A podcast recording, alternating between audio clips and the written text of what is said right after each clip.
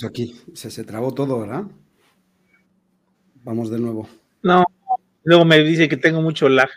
Ya estamos en, vivo, ¿no? Sí, pero no, no, salió la intro completa. No sé qué pasó. Bueno, pues ya déjalo así. Pues ya estamos. No querías que saliera el copyright. Sí. Bueno, chicos, bienvenidos, buenas noches. Saludos al chat. Ernesto FM, que tuvo la Paul, Sebas, de Team Baby Latinoamérica, Carlos Hernández, Germán Flaco, Mariano Díaz, un saludo. ¿Quién más está por ahí? Eh, em, no, no veo a nadie más. Bueno, dense por bienvenidos, un saludo. Tengan buen viernes. Luis, buenas noches, bienvenido, ¿cómo estás? Buenas noches, bien, bien aquí. Enfrentando los problemas técnicos, pero bueno, a ver cómo nos sale. Primero a uno se le cae el internet y, y luego se me va la mierda de la intro. No, no, no, no. Saludos, Antonio, buenas noches, ¿cómo estás? Hola chicos, ¿cómo están? Buenas noches. Pues aquí muy contento de estar otro viernes con ustedes en este, en este Líneas de Poder, que bueno, pues hoy vamos a hablar de un tema interesante. Bueno, sí, van a hablar porque hoy voy a estar yo calladito.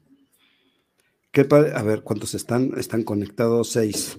Esperamos un cachito en lo que platicamos, que es el secuestro de Amelia, y le vamos a poner un video un poquito más enfocado a la parte emocional de la pinta para que empiecen a comprender qué es y dónde está, ¿no? No está en la garganta. No, la garganta. Sí, como la señora, que una señora me dijo, a mí me quitaron mis amígdalas desde chiquita, me dijo. es que yo no tengo ese problema. No, pues es como los. No, mejor no lo digo que me van a cortar el canal. Saludos a Cron Peralta. Bueno, pues vamos a darle una vez, aunque estemos 7, 8 nada más, ya estamos casi subiendo. ¿Quién más entró? Disculpen un poco la voz, ando un poquito fregadón hoy. Cosas del clima que, y el titi, que ya tengo un titi. Que Omicron llega a Calavera Vapera. Sí, cabrón. sí, ya todos estamos con, todos estamos con Omicron ahorita, somos puro Omicron aquí, güey. Sí, puro ¿O no será Covidengue? No. O del Tacrom, quién sabe qué madre será. No, esta es la variante Calacovis. Ándale, Calacovis. Bueno, chicos, este, voy a ponerles un video. Me gustaría que le prestaran atención. Son tres minutos y pico que les voy a robar para que entiendan este, qué es el, el secuestro a, a. También por... Ahí va.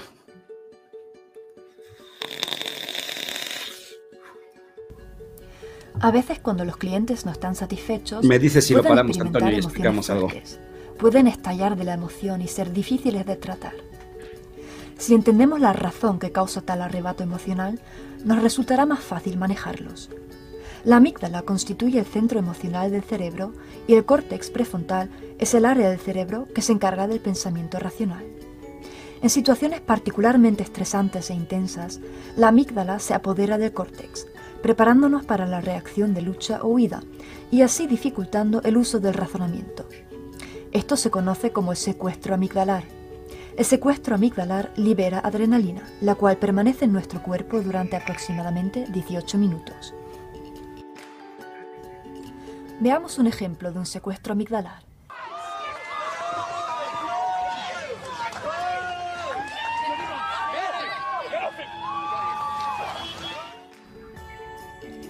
No es apología de la violencia, ¿eh? Por estas tres señales: una fuerte reacción emocional, una manifestación repentina de esta reacción, arrepentimiento de los actos. Cualquier emoción fuerte puede activar la amígdala e impedir el funcionamiento normal del córtex. Las emociones sobrecogen a nuestra capacidad de pensar de forma racional y dejamos de pensar con claridad. Cuando tenemos uno de estos arrebatos emocionales, podemos retomar el control forzando aquella parte del cerebro que se encarga del pensamiento a volver a funcionar. Cuando nombramos nuestras emociones, reducimos al mismo tiempo su intensidad y conseguimos que el córtex vuelva a empezar a ejercer su papel, lo cual aumenta el control cognitivo.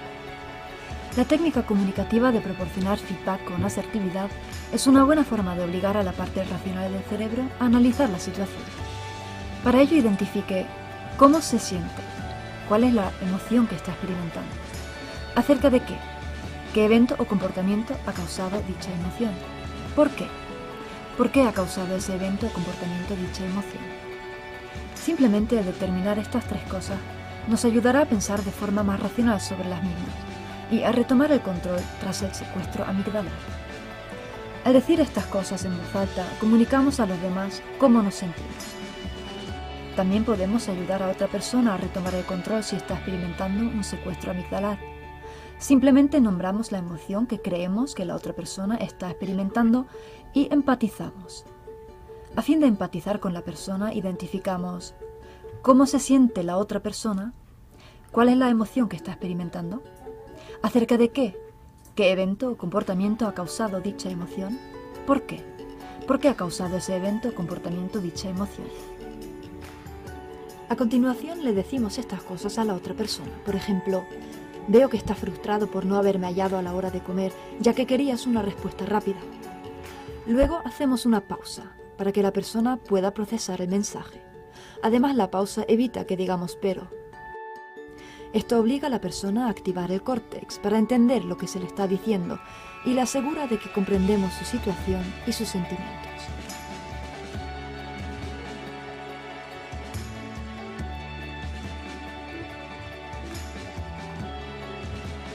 Hasta el teléfono pones por si quieren comunicarse. Sí, a la ayuda de la amígdala. Sí, casi. Bueno, básicamente pues entendemos. Aguanta. Entendemos como la amígdala, la, parte encargada de procesar el, el, miedo y el enfado, ¿no? Es a través de donde canalizamos nuestros miedos y nuestros no. enfados. No, más que nada es, donde se canalizan las emociones, las emociones, o sea, un poquito más amplio. O sea, incluso el, el, el ejemplo que ponen ahí es ejemplo muy reducido, ¿no?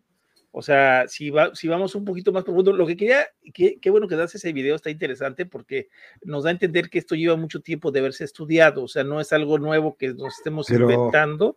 No, no de la, de la violencia. Se me ¿eh? ocurrió decir, no, no, no, no, no, incluso, mira, desde, desde el año antepasado precisamente, platicaba hace rato con Luis sobre el tema. Fíjate que, ese, es lo que sucede que dicen que, por ejemplo, los adolescentes tienen un poco desarrollado esta, esta, esta amígdala, la amígdala es un poco menos sencilla.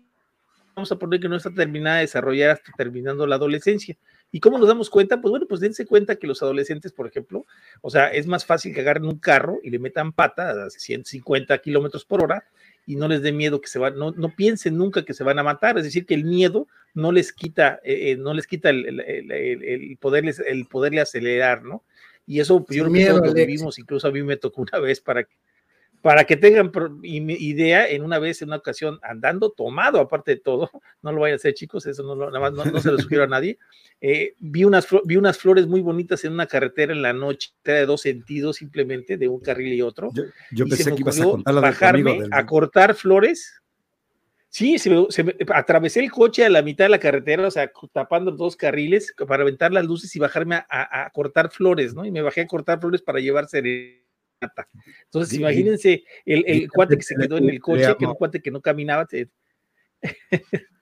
ha de haber sufrido hasta lo que no se imagina, ¿no? Pero e, eso, en ese tiempo, pues uno como es joven no tiene ese miedo, ¿no? Pero cuando vas creciendo, pues va desarrollando este, esta amígdala y esta amígdala es la que te protege en realidad, te protege en realidad de que cometas, eh, bueno, que te por decir así, trata de defender, eh, no es algo, quita todas las funciones del córtex o del, pensamiento racional, y automáticamente lo que hace es bloquearte, bloquearte y solamente pensar en sobrevivir, ¿no? Que eso es lo que ya lo, tenemos experimentado los adultos, y obviamente este, esto no sucede, les pongo un ejemplo así claro, por ejemplo, Luis que está en Mérida, que llegan a pasar huracanes fuertes ahí a la hora que ven un huracán, pues, o sea, él, eh, la, la, amígdala puede secuestrar si empieza a ver que se empieza a llevar la gente, se empieza a llevar una casa, se empieza a llevar un carro, un huracán, pues automáticamente la amígdala empieza a ponerse eh, en, el sistema de alerta, se desconecta del córtex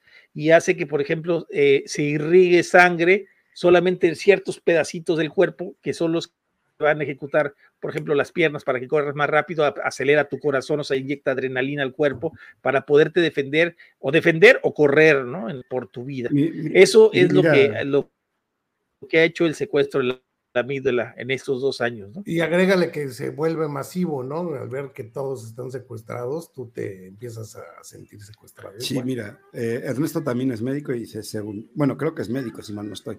Según yo, si mal no me acuerdo, Kluber, Klauber y Bucky lo estudiaron en 1937. Es que sí, precisamente eso es Ernesto. O sea, desde hace tres programas vamos ligando una cosa contra otra. Eh, empezamos con las energías verdes, que no son tan verdes. seguimos con este eh, con el mal del siglo, que es el individualismo. Ya se olvidó. Y, y ahora este, seguimos con, con la amígdala, que, que, va todo relacionado de la mano, ¿no? Porque es esa parte cargada de, desarrollar. Sí, porque el ejemplo que pone Toño es en cuestión de miedo, pero por ejemplo lo vemos con los. Ah, mira, es como los, yucas. Es doctor, pero no es médico, como los yucas. Los riots, ¿cómo traduciríamos riots en Estados Unidos cuando. ¿Cómo les llaman? Toño. El rey. Los, los rayos, rayos. Riots. No. Pero los rayos, rayos de los relámpagos. Riots, riots. Ajá. Riots. Ah, R-I-O-T-S. Así es. ¿Cómo se traduciría? Es que como aquí en México casi no vemos. Relámpago, ¿no? Como relámpago. No, son. Es, es, por ejemplo, cuando pasó con lo de este George Floyd, que se encabronan, pasó con Don King, en, digo, Don King, este, ¿cómo se llama? El, Rodney King en los noventas. Se, eh, se, vuelve una ira, ira colectiva, lo secuestra la amígdala, en el enojo y empiezan a saquear tiendas y empiezan a destrozar la ciudad. Eso pasa ah, mucho, sobre todo en Estados Unidos, pero aquí tiene, digo, en español no recuerdo el nombre, ¿cómo, cómo, cómo le ¿Disturbios? Dice aquí. Sí, sí. Dice que hay disturbios. ¿Qué disturbios? Pero, pero, pero es un ejemplo de cómo la gente se ve secuestrada por alguna emoción, en este caso es la ira, el enojo, y además se va contagiando entre las masas. Ah, ahora, por ejemplo, ah, vamos a, vamos a poner otro ejemplo. Bueno, hablando de disturbios, ¿eh? en el caso cuando eh, suceden precisamente estos, estas manifestaciones de, de, ciudadanos en contra de algo, a favor de algo, cuando se empiezan a tensar los ánimos, a que la policía empieza a atacar o las personas empiezan a, a, a mandan algunas personas que son los rompedores del, del, orden, este, a romper el orden, bueno, pues inmediatamente las personas empiezan a correr, fíjense que la gente empieza a correr por instinto, ¿no? Bueno, pues algo así, chicos, eso es lo que a lo que queremos llegar, es lo que ha estado sucediendo durante los últimos dos años y medio, en donde hemos estado bombardeados por información, eh, por, por infodemia, no sé cómo le puedo decir ahora, que este, por información en redes sociales, en medios de comunicación, etcétera, etcétera, donde, bueno, pues nos, nos, ponen, nos ponen y nos dicen qué es lo que está sucediendo, aunque no esté sucediendo y la gente por miedo empieza a reaccionar de determinadas maneras.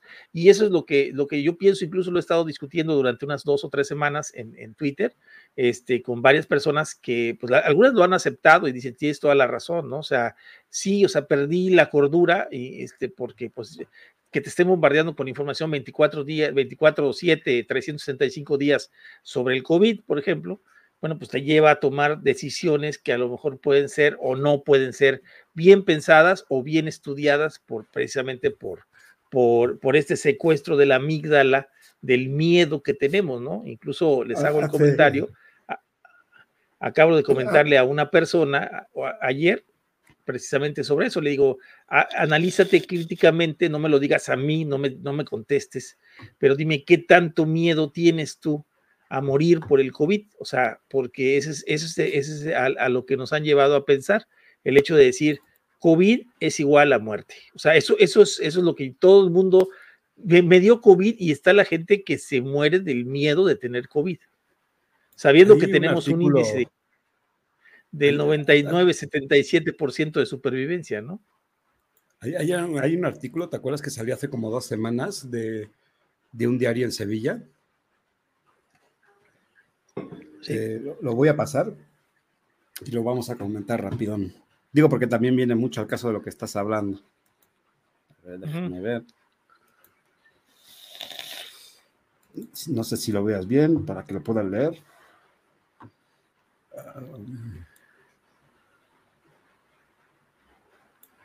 Es correcto, es, es correcto.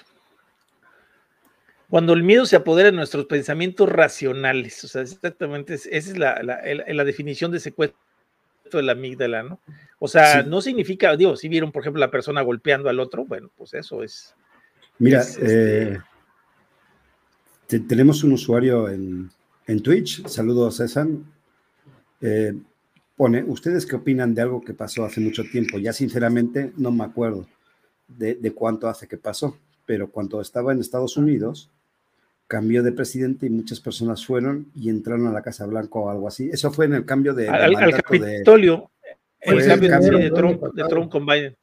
Exacto. Bueno, eso, eso es... Ahí hay dos casos, eh, digo, ahí hay, había dos casos ahí muy importantes. Uno de ellos eran eh, pues los seguidores de un partido o de una manera de pensar se iban contra los seguidores de otro partido, de, con otra manera de pensar, ¿no?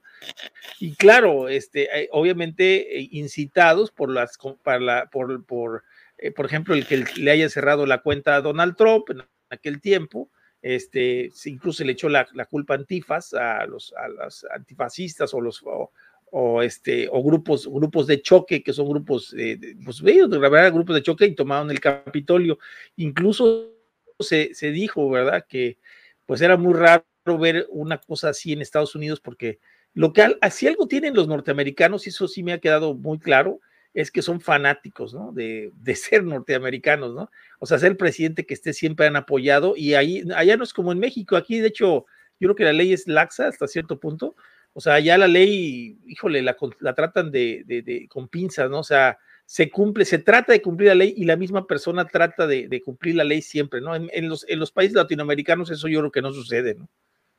No, eh, voy, quiero, contar un ejemplo de eso. No sé si recuerdan alguna vez en el sexenio de Peña Nieto aquí en México que se armó una manifestación afuera del Palacio Nacional y quemaron una puerta del Palacio Nacional. Bueno, un, empleado mío, ex empleado mío, pues fue a hacer el desmadre en la manifestación y esto. Y en eso, pues se unió a este grupo que empezó a, agarraron las vallas de los granaderos a golpear la puerta y a quemar. Y él se unió. Ya cuando, cuando me enteré yo, porque eso fue un sábado, me enteré el lunes, le dije, pues, le dije, caíste redondito. Lo que hace, lo que hacen, lo que dice Toño de los grupos de choque, lo que hacen los mismos gobiernos es mandar gente a hacer esas cosas para secuestrarles la amígdala, como dice Toño, los contagian de esa ira y solito la gente va cayendo y van haciendo su, y lo hacen precisamente para, para deslegitimar una manifestación, en este caso. Hay varios motivos por los que lo que hacen eso, pero es de la misma gente de gobierno que manda hacer esas cosas. Los mira, dice que dice Toño. Dice esa y responde, dice, porque decían que Trump los invitó a ir. No digo tal cual las palabras, vayan y hagan despapalle, pero así lo tomaron muchos. Sí, obviamente es lo que estaba diciendo. Sí. Esa es, la, esa es la versión oficial que nos dieron. Yo desde mi perspectiva fue, Trump dijo lo que haya dicho, el grupo de Biden manda estos grupos de choque y contagia a los fanáticos que sí son fanáticos de Trump, se arma todo el desmadre, pero fue iniciado por el mismo grupo de Biden. Para deslegitimizar a Trump. Exactamente. ¿Quieres que te lea el artículo? Eso, eso es así, pues. Eh, a ver, sí, vamos a darle a ver. dice, sentirse abrumado. Pero al final es el ejemplo claro de un secuestro de amígdala, ¿no? En este caso, otra vez, sí. como, en, los disturbios o riots, es el secuestro a través de la emoción de sí, la ira, eh, e-, es el ejemplo que ponía cuando le, le, aborda en la calle y el otro responde con un golpe, ¿no? Es el ejemplo que veíamos hace un ratito en el video. Sí, yo creo que es, que es el ejemplo más pero, pero, puede haber mil, miles de formas de secuestrar la amígdala. El miedo, puede, puede, ser hasta emociones positivas. Claro, y, y, ahí vemos. A ver, ah, voy a sí, sí, sí. O sea, inclusive, por ejemplo, el hecho de dar una noticia una noticia ah, favorable a cualquier cosa, pues también te llega, te llega a llegar, mira, les voy a poner un ejemplo, y no crean que quiero porque quiero poner el ejemplo de las vacunas, pero sí, así lo voy a poner. el rollo es que imagínense 24, 7, 365 días estar todo el tiempo diciéndote que te vas a morir, te vas a morir, te vas a morir, pero va a llegar algo que te va a salvar, te va a salvar, te va a salvar, te va a salvar, pero te va a salvar, ¿eh? Te salva, o sea, si te vacunas, te salva. Entonces, la gente automáticamente, por, por supervivencia, toma la decisión de vacunarse y lo podrían llamar ustedes, digo ustedes, por ejemplo, que vapean, la mayoría de ustedes, bueno, pues pueden decir que, que, tomaron una decisión informada. ¿Por qué? Porque se informaron en medios, en, en, en, páginas, con estudios científicos, escuchando algunos programas, por ejemplo, con Sussman o con algunos de los científicos, eh, por ejemplo, como Farsalinos o eh, Polosa, etcétera, etcétera. Y obviamente, pues ese, ese, esa información la capturaron, se informaron y tomaron una decisión info de lo que hacen, ¿no? Pero si ustedes están repitiendo en la televisión que el virus mata, que el virus te va a matar, pues por lógica tienen ya ese miedo y cada vez va. Yo, yo les voy a platicar algo que pasó a mí en Navidad del 2020, nada más así rápido. Eh, espera, espera, espera, espera. Segundito, trata de hablar un poquito pausado porque me temo que cuando hablas rápido es donde se te está trabando. Trata de, hablar más pausadito, no tan ah, acelerado. ok. Como, como, nuestro presidente, ya está. Exacto. Hemos. Ah, bueno, como nuestro presidente, ¿dónde? ¿En Estados Unidos o cuando habla en, Estados la mañanera? en Estados Unidos. En la mañanera en México. ok. No, no. Eh, eh, me pasó un caso curioso en Navidad del año 2020 en que prendí el radio, no sé si ustedes, perdón, no en Navidad, en Año Nuevo, no sé si ustedes prendan el radio cuando, eh, cuando toman la, la, noche vieja y la noche nueva, o sea, cuando, cuando dan las campanadas, el cambio de año, este, para oír las campanadas, exacto. Pero a mí se me ocurrió, pero ya que ¿eh? ¿Eh? se me ocurrió prender el radio desde las 8 de la noche hasta las 12, estábamos platicando entre familia en e, ese, ese año nuevo, y desde las 8 de la noche que prendimos el radio, todas, escuchen, ¿eh? todas eran referentes a COVID-19, todas completitas, de uno hasta acá. Este, desde las 8 hasta las 12 de la noche. Simplemente hicieron el, grito de la, bueno, el grito, perdón, las campanadas de las 12 y siguieron, y siguieron con las mismas noticias. Para recibir 2021 es correcto todavía no entraban las famosas vacunas, ¿no? O apenas estaban entrando en diciembre, entraron. Ahí nos damos cuenta de que, de que vivimos en esa presión psicológica que nos, nos hizo que nos secuestraran la amígdala y tomáramos la decisión, a lo mejor pensando ustedes que están informados, pero sin haber leído otros estudios, sino simplemente haciendo caso a los medios de comunicación. Eh, Agraciadamente, les voy a hacer el comentario, estamos viendo hoy que hay por lo menos cuatro naciones a la fecha, cuatro o cinco creo son, este, que ya están, están reculando, incluso son de las, de las, de las naciones más, con más vacunados. Es el caso de Israel, el caso de Albania, de Checoslovaquia, de este, Reino Unido y otro más, Estados Unidos, 20 estados Estados Unidos, se están echando para atrás, ¿eh? Y están empezando ahorita precisamente a, darse cuenta de que, de que eh, lo, lo, mejor va a ser el contagio, el, ¿cómo se dice? El, Luis, ayúdame con la palabra. Eh, que nos contagiemos todos en la inmunidad de rebaño, ¿no? Que yo creo que va a ser lo que la mayoría de los países ya lo están tomando. Si no me creen, investiguenlo. Pero eso es lo interesante, que todo lo que escuchemos deberíamos lo primero hacer es agarrar y buscarlo, a ver si existe lo que decimos, y no solamente tomar la primera información que agarramos. Es muy fácil explicarlo. Yo lo veo así.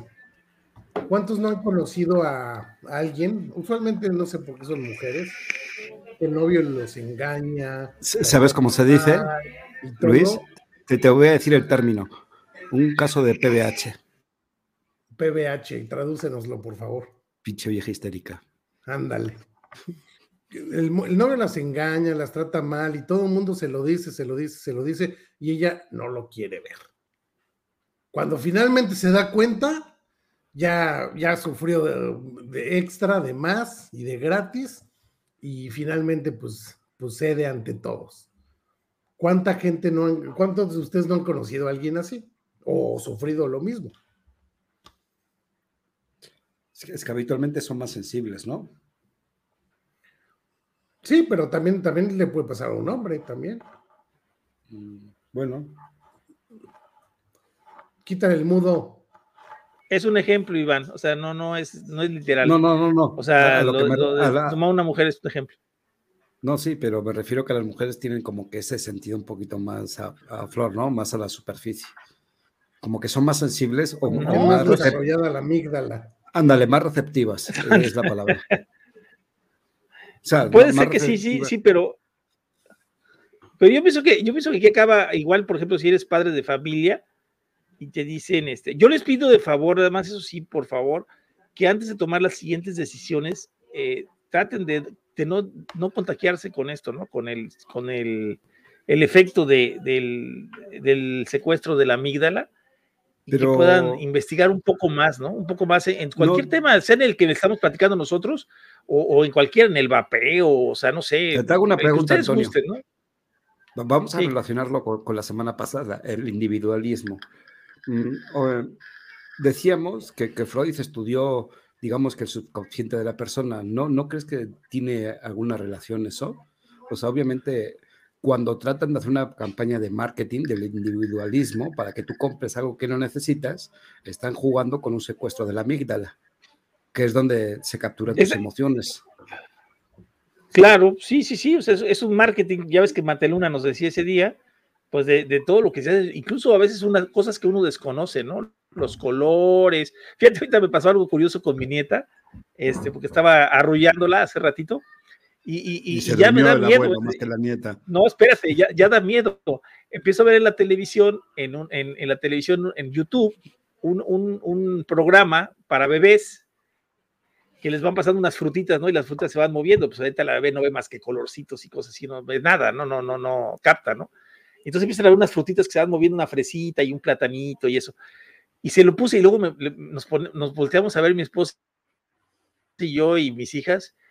¿Qué fregado les estarán metiendo ahí a, los, a los, bebés en, subliminal, mano? O sea, porque la música está pegajosa y de veras, y dices, ¿y si les están diciendo ahí alguna frase o algo raro? voy, a jugar la verdad. voy a jugar ahora con Luis un poco y con el chat. ¿Se acuerdan del, del juicio aplicado a Judas Priest, ¿no crees que también tienen que ver? Porque obviamente alegaban cuando las enjuiciaron que, este, que su música contenía sí, lo mensajes satánicos. El disco al revés, güey, decía, debes de meterte un escopetazo en la sí. cabrón. ¿Qué, se acuerda? Ah, Fue muy sonado. Fue muy sonado. También de Alan Parsons Project también lo hacían, también decían eso. Ya mezclando un poquito los temas, pero ves que vamos para el mismo lugar, ¿no? Sí, pero yo les quiero. Los mensajes subliminales. Ahora yo, yo le reviro la pregunta a Iván. ¿Y no será que le salió el tiro por la culata secuestrándoles? No, eh, el, tiro sí le, sí le, salió por adelante, güey. No, espérame, déjame terminar de plantearte la pregunta. ¿No será que le salió el tiro por la culata cuando eh, todo el tiempo te andan diciendo que el cigarro te va a matar, el cigarro te va a matar, el cigarro te va a matar, y llega un pinche chino, te inventa el cigarro electrónico y te pinta la salvación a, tu vida para dejar el cigarro. Y ahora ya no les gusta.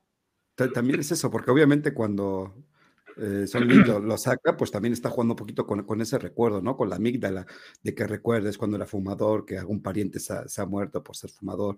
obviamente también tiene una gran parte de eso, ¿no?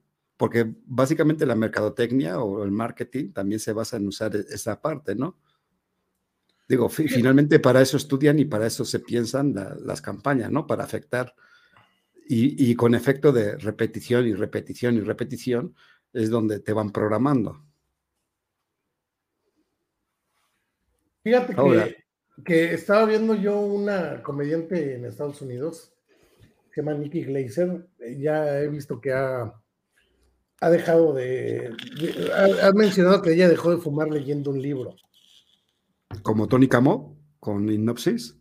Ese libro, algunas, mi hermano mayor lo leyó, estoy casi seguro que era ese. Yo tengo, hablando de todo eso, yo tengo una ahorita, clienta. Ahorita les digo el, el, autor, porque según ah, yo el, el, autor es famoso por eso.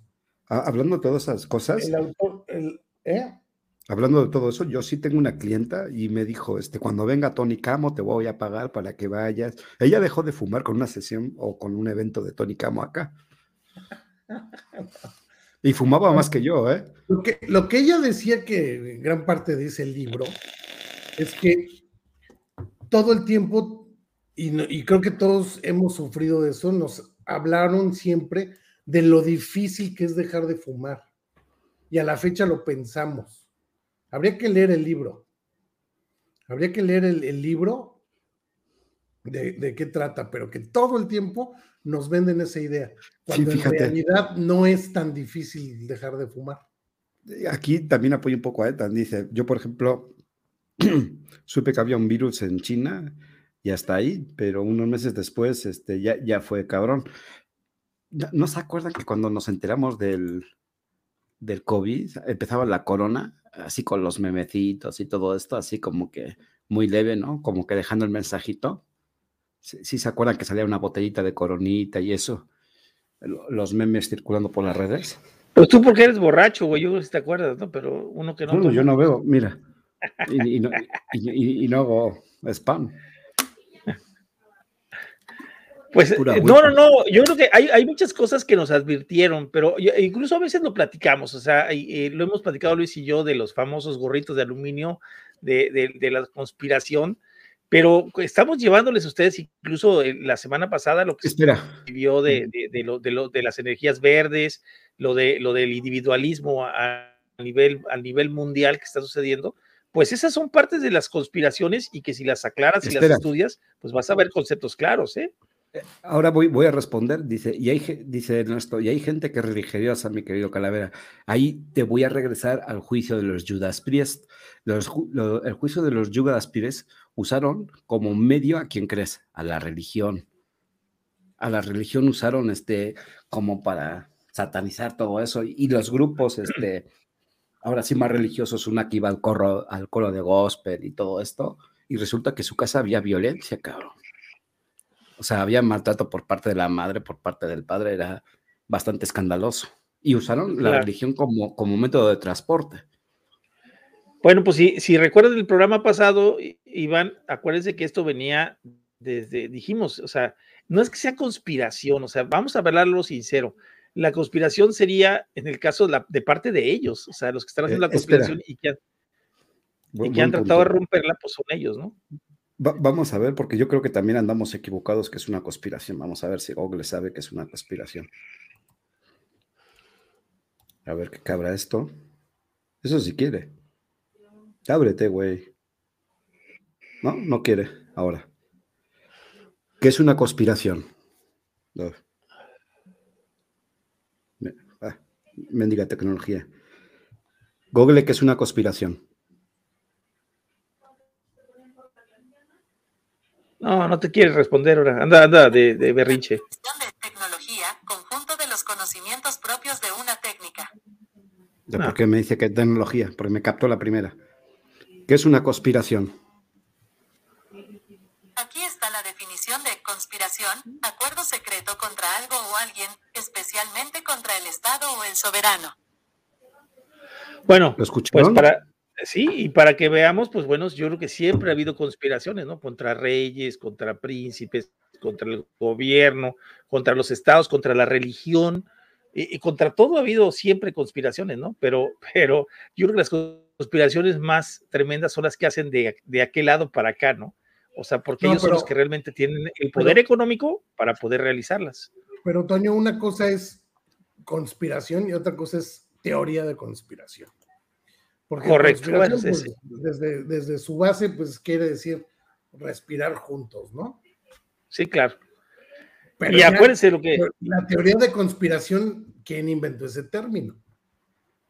Fue en, fue en el siglo XIX, ¿eh? de hecho, por ahí tenían la nota de sobre esto, pero, es, en referencia, es en referencia a los grupos secretos que se empezaron a hacer, ¿no? O sea, sí, como yo lo que es que el término teoría de conspiración lo acuñó la CIA precisamente para, para que se quedara exactamente como una teoría de conspiración y poquito a poquito se fue modificando y ya Ah. todos los que, los que piensan un poquito por Voy con retardo. cosa, se llaman conspiranoicos. Ah, hablando es el del libro. que decía Allen Carr. Él, él Allen lo que Carr. dice es que siempre te venden la idea de que dejar de fumar es imposible prácticamente, cuando no es cierto. Es un- yo, para mí es otro ejemplo de secuestro de la amígdala, donde todos caímos y pensamos en eso. Puede ser, no sé, yo sigo pensando que es muy difícil. No con el vapeo, por supuesto. Mira, Antonio, esta pregunta es para ti, directamente. en otras noticias, ustedes han probado un agua de uva, pero que parece naranja y sabe a manzana. Esa es- suena a agua del chavo. Sí, son aguas locas aquí en México. Suena con las aguas hay una fruta, hay, hay una fruta que se llama yaca, que los invito a conocerla y a probarla, que tiene diferentes sabores, incluso algunas te saben a plátano, o sea, si la pruebas, a veces te sabe a plátano, a veces sabe a tutti frutti y a veces sabe a mango, y es en serio, es en serio, ¿eh? lo que les platico, eh, te agarra diferentes sabores, es cosa rara, es una fruta rara, se llama yaca, por si la quieres, ahí sí puedes decir algo así. Este, no, lo- es pues es tropical, pues no, no es de aquí, pero ya la, ya, ya la cultivan aquí. Pues Este, es también, fíjate a veces, o sea, tú, tú acuérdate nada más del cabrón que descubrió la papaya. Dice, puta, esto huele de la fregada y encima tiene cagarrutas de conejo. Qué huevos de decir, va, la pruebo, esto seguro se va a vender. Y ahí tienes la papaya, güey. Ahora, el punto de discusión no está en ahí. El punto de discusión estaría en cómo, cómo se produce, cómo llegan esas cagarrutas de conejo dentro de la papaya. ¿La papaya se desarrolla alrededor de las cagarrutas o se, se le teletransportan de un lado a otro. Ah, se teletransportan, por supuesto, pues son, son, son este, alienígenas, güey. Porque eh, eh, es un buen, un buen ejemplo del, de la amígdala De, de- también. de la teoría de la conspiración, ¿no? Sí, sí, sí, obviamente. No, bueno, pues vamos a recordar un poquito esto sobre los, sobre los grupos que se iniciaron eh, desde el siglo pasado, como fueron los Skull and Bones, por ejemplo, allá en, en Yale, que por supuesto tenían ellos, este, pues, ah, bueno, bueno, dicen por ahí, no sé quién acuñó la frase, a ver si tú te acuerdas, Luis, que decía que, que, si, que si algo es, alguna sociedad es secreta, pues no debe tener nada bueno, ¿no? O sea, no debe ser nada bueno. Bueno, O sea, Kennedy estamos hablando de las logias, discurso. Kennedy, Kennedy lo dijo en un discurso, de hecho, no es. No sé si Pues sea la- acuñada haciéndole, la un paréntesis, haciéndole un paréntesis a, a Iván sobre su papaya. ¿Sabes cuál es el café más caro del mundo? No sé, seguro que uno de papaya. Se llama Kopi Luwak. Sí, Es pero el que tú hacen también. con caca, con caca de, de rata. ¿no? es- es- Sí, es- sí, sí. es- Eso, Sí, sabía yo, pero no, es no sabía el nombre. que se come el grano, Y lo no lo digiere y sale completito. Ese Es que- grano lo Es que, por, es que por eso la papaya se digiere tan rápido, porque huele mal y tiene esas cagarrutas, paso sin ver, güey. Directo de la boca. Ay, sabe rica. A mí me encanta la papaya, güey. Digo, no sé, no, No. sé, a mí me encanta. Pero tú imagínate el que le descubrió, oliendo como huele la papaya, qué huevos de probarla, güey. y No, bueno, pensar, pues, ¿Cómo se llamaba el Anthony Bourdain? El güey que tragaba lo que le pusieran enfrente al cabrón. sí, güey, pero, o sea, qué mente, ¿no? O sea, pensando cómo huele eso y el aspecto que tiene, dices, puta, se va a vender esto de madres en el mercado, güey. ¿Alguna vez has probado la granada? Sí, la, la, la granada es deliciosa. No la roja, sino la verde. No, no que yo sepa, no me acuerdo. ¿Cómo se llama esa? No, este güey sí, porque acuérdate que era de los de ETA, este cabrón, güey. Siempre No, las esas- granadas. La Eh, esas granada no. verde, que parecen mocos, güey. Ah, sí, sí, sí. Pitaya, Puta, no pitaya. Es deliciosa, pero tiene una consistencia y una Ah, hablando de amígdala, desagradable. hablando de la amígdala, ya me sugestioné y ahora me olía papaya, cabrón. ¿Ya ves? No, pero eso tiene nada que ver con la vida. No, es, de- es- la vida son los sentimientos, es el miedo. Más que nada, los, el miedo y, el- y la manera de defenderte, protegerte de algo que, que tú consideras que te va a hacer daño, ¿no? Por ahí vamos el- en el asunto. Este, o sea, pues, y eso, por ejemplo, vemos eh, que estas sociedades se han protegido desde un inicio. Ojalá y después de que hemos platicado todos estos temas en estos, en estos últimos programas, pues se, se tomaran un poquito más el tiempo de, checar en cuestión de, esto de las energías verdes que tanto nos han metido y que es el siguiente tema en la agenda, yo supongo, en la agenda 2030 que traen, los países, eh, es en referencia a esto, a la agenda, a la agenda verde, ¿no? La agenda esa del cambio climático. Pero como expusimos, el, creo que fue la semana antepasada, Dos. pues vimos que, que para eh, crear las energías verdes utilizan energías sucias. Entonces estamos ahí, y después cuando las, las vuelven a reponer, vuelven a utilizar energías sucias, ¿no? No están, Es que no se- están haciendo, se incluso no se cumple con lo que dicen, ¿no? Que, que van a hacer con las La- energías. La, la definición de energía verde es aquella que es autosustentable, ¿no? O reciclable, más bien.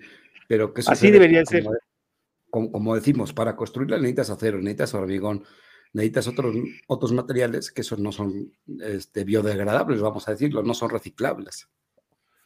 Sí, por ahí, y por ahí, y por ahí, por- y por ahí, por cierto, que estaba nuestro amigo, nuestro buen amigo Bloomberg metido también ya, ¿no? O sea, ya con el hecho de estar Bloomberg ahí, debería ponerlos a pensar y a dudar Ah, bueno, de, de bueno. lo de las energías verdes, ¿no? O sea, si somos algo, si, si vamos, si nos cuadramos Eh. en el mismo punto, no Nos podemos corrige- pensar que él haga cosas buenas por un lado y malas por otra, ¿no? nos corrige Ernesto, es civeta, no rata, perdón. No, sí, gracias por corregir. Civeta, Luis, no, no ratón ni rata. Sí, es la civeta. Pero sí, sí te había escuchado yo eso. Lo que no me acordaba era el, el grano. Porque yo soy cafetero también, obviamente, me encanta el café. No, pues a mí me gusta la vainilla también, güey. ¿De castor o del petróleo? De castor, de, co- de co- de cola de castor, güey, sí, a huevo. Ah, bueno, ahí también son amígdalas, ¿no? Ah, caray, no, sí, no sé. No son amígdalas, esas glándulas. este, No. Ah, son glándulas, no que- amígdalas. Sí, sí. Bueno, nos quedamos todos en Eh, silencio. pero sí es curioso. No, es que Luis está investigando, está haciendo unas investigaciones de, las, de, las, de Sí, los que grupos secretos de que la hay, de, la que algunas sociedades. Me llama la atención que la civeta es carnívora. ¿Qué hace comiendo café? Es como un tlacuache, güey. No, no es cierto. Se lo, se, se- se lo han de poner a, a fuerzas, ¿no? A que se lo coma. Pero bueno, no ha de ser nada agradable tomarte algo después de que alguien, algún animal se lo comió. Es, es que lo- es lo que es lo que le da el saborcito, es lo que le da el saborcito ácido que te gusta del café, güey. Sí, lo- los jugos que, que salen envueltos en Los el grano. jugos gástricos y, la, y, y el, el- lo agrito que te sabe el café, pues ahí está, mira, sabe a agrito. Ah, Ha de, ser, ha- ha de ser como una especie de filtro que le quita la acidez al café o algo así. Eso, eso se ve, se- suena muy coprofólico, cabrón. Pues, cosas peores creo que hemos hecho en la vida, como los tacos de, de muerte lenta. Sí, sí. Pues, este- pues estas semanas hay buenas noticias. Estamos, está, se está, eh, parece que pues todo va, va pintando a que van quitando las restricciones en muchos países. Este, y parece que eso, pues bueno, va a beneficiar a, a muchísimas personas. Ya, ya están, eh, aquí en México, por supuesto que no, y por supuesto que ni siquiera yo creo que leen los informes de otros lados, pero, pero sí están este, ya en, algunos países dando, dando su brazo a torcer y decir que, que se tienen que generar la inmunidad de rebaño porque Omicron ya superó las vacunas, ¿no? O sea, no, Omicron no, o sea, estar vacunado con, con no, te no te ayuda en nada. Si tienes Omicron, te, igual te da. Te da a dar y es una, y aparte que es, ha bajado muchísimo en cuestión de mortalidad y hospitalización, y eso yo creo que ya todo el mundo lo sabe, ¿no? Que afecta a las vías Bueno, respiratorias superiores solamente.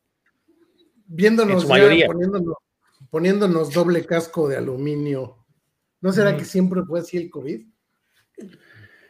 Pues, Y- bueno, Sí, si, leemos, la- si le- unos años la amígdala, Es correcto.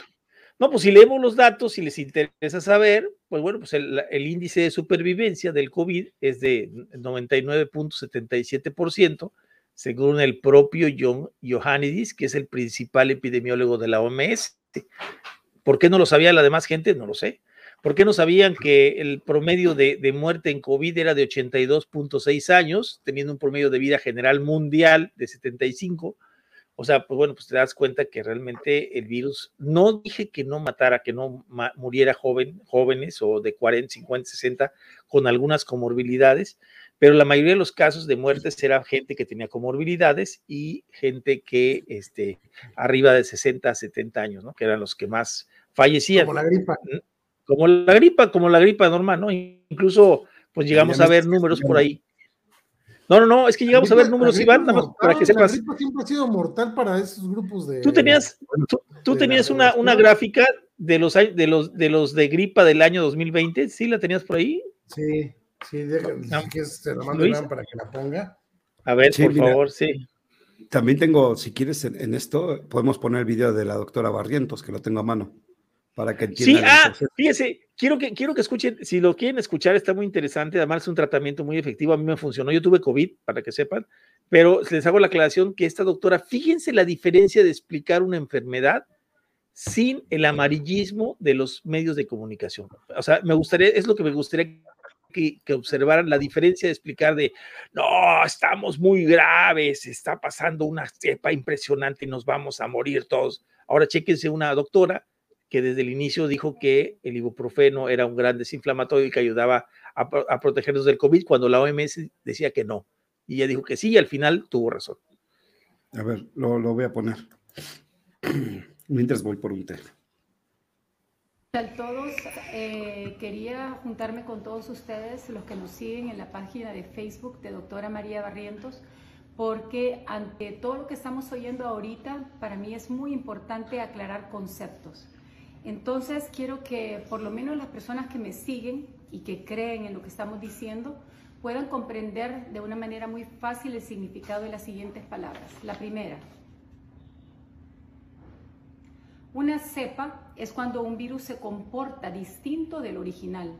A eso se le llama cepa. El comportamiento tiene que ser tan distinto como para que se le llame una nueva cepa. Entonces la primera pregunta es, ¿tenemos cepas nuevas ahorita del SARS-CoV-2? No, no tenemos cepas nuevas.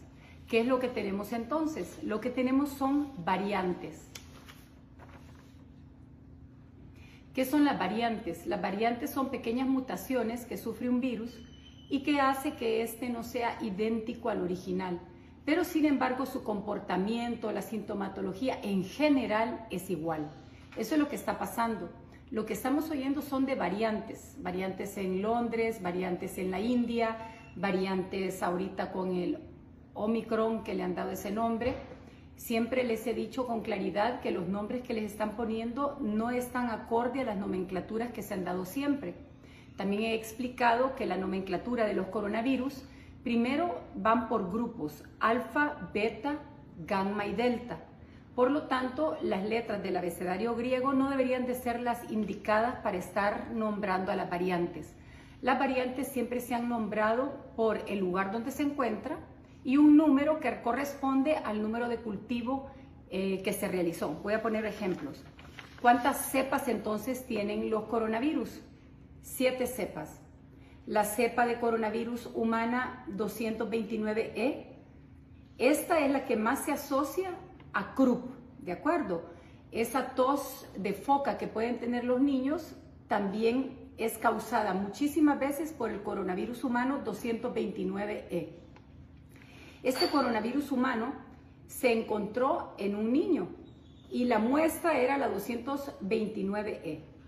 El segundo es el coronavirus humano OC43. ¿Por qué se llama OC? Porque es Organ Culture 43. ¿Qué significa eso en español? Cultivado en órgano. Y el órgano que se utilizó es la tráquea. Un pedacito de tráquea, ahí se cultivó el virus. Este OC43 entonces se le catalogó como la segunda cepa de coronavirus. La tercera, SARS-CoV, que es la que surgió en China, de acuerdo, en el 2002. Luego viene el coronavirus humano NL63, este viene por los años de 2005. El HNL se le llama así por The Netherlands, ¿de acuerdo? O sea, viene por el lugar donde se encontró la muestra. Y la muestra es la muestra 63. Luego viene la cepa número 5, coronavirus humano HKU1. Esta viene de Hong Kong y se encontró entre un universitario, por eso tiene la U, y la muestra es la número 1. Luego tenemos el coronavirus que tenemos acá, que es el del Medio Oriente. Este es el que se asoció a diarreas y síntomas respiratorios. Este fue el coronavirus que vino antes del SARS-CoV-2. Este coronavirus eh, principalmente se dio en el Medio Oriente. Luego tenemos SARS-CoV-2, 2019, 2020 y ahorita 2021. Y como he explicado anteriormente, los virus duran tres años. Tres años vamos a tener la fuerza de este coronavirus que poco a poco por sus mutaciones va a perder fuerza. Y esas pequeñas mutaciones van a dar las variantes. Se cree que aproximadamente 200 variantes que son reconocidas van saliendo de cada virus o de cada cepa. Entonces, lo que yo les puedo decir es que he estudiado todas estas cepas y es interesante porque toditas dan problemas respiratorios, pueden dar o no dar problemas digestivos como diarreas, náuseas y vómito, pero lo más interesante es que todas, si no se tratan adecuadamente, terminan en sinusitis, otitis, bronquitis, bronquiolitis, bronconeumonías, neumonías bilaterales. ¿Qué significa eso? Que no es que los coronavirus nos causen gravedad, es el mal manejo de la primera etapa de la enfermedad la que nos mete en complicaciones, que es muy distinto. En pocas palabras, si los médicos tratáramos bien las primeras etapas de la enfermedad de coronavirus, no fuera más que un problema de respiratorio superior o de una gastroenteritis leve moderada. Yo realmente los entusiasmo a que tengan paz en su corazón, que crean en todo lo que estamos explicando porque es en la base de la microbiología. No nos estamos dejando llevar por lo que escuchamos, ni por noticias, ni por lo que nos dicen, sino que estamos comprendiendo la base de la medicina. Es la única forma de no perdernos y hacer las cosas correctamente. ¿Qué otra cosa es importante? Comprender que la cepa humana 229E y la cepa humana OC43 son las causas más frecuentes de catarro común. Por lo tanto, Omicron no es que nace de la combinación de un virus de catarro junto con un virus de coronavirus. No, no, no. Es una variante del mismo coronavirus. Y las variantes tienen menos fuerza que su original. Y eso tenemos que estar con esa tranquilidad. ¿Cómo lo vamos a tratar? Ibuprofeno antigripal. Personas alérgicas a los AINES van a ocupar la prednisona de 5 miligramos, 10 miligramos desayuno, almuerzo y cena a completar un mínimo de 6 días junto con el antigripal. Entonces, estas cepas son las que causan el catarro común, ¿de acuerdo? Otra cosa importante, similares presentaciones como la de Netherlands 63 y la de Hong Kong Universidad 1 también dan sintomatología catarral. A la larga todo es lo mismo. Yo no encontré que una cepa fuera peor que la otra. Pueden tener diferentes receptores donde estos virus se peguen, pero acordémonos, el virus no tiene vida. Es como un objeto extraño el cuerpo reacciona defendiéndose, destruye el virus. Al destruirlo es que inicia el proceso inflamatorio. Por lo tanto, el virus no es que sea mortal, el virus no es que sea agresivo, el virus no es que sea malo. El virus es un objeto extraño que el cuerpo reconoce y lo rechaza. Un gusto haberles explicado la diferencia entre cepa y variante. Los quiero muchísimo. Estamos en contacto. Ya lo más, más claro, ni el agua. Eso es, lo, eso es lo, tremendo de esto, que hablando de esto de las variantes y lo platicamos, incluso eh, lo que dice la doctora es algo súper acertado. O sea, si se fijan bien, los años están pasando y precisamente las variantes menos dañinas o menos patogénicas como es el caso de la Omicron, pues están marcando el, cambio a, ser una enfermedad endémica, ¿no? Es una enfermedad que vamos a tener con nosotros durante mucho tiempo, ¿no?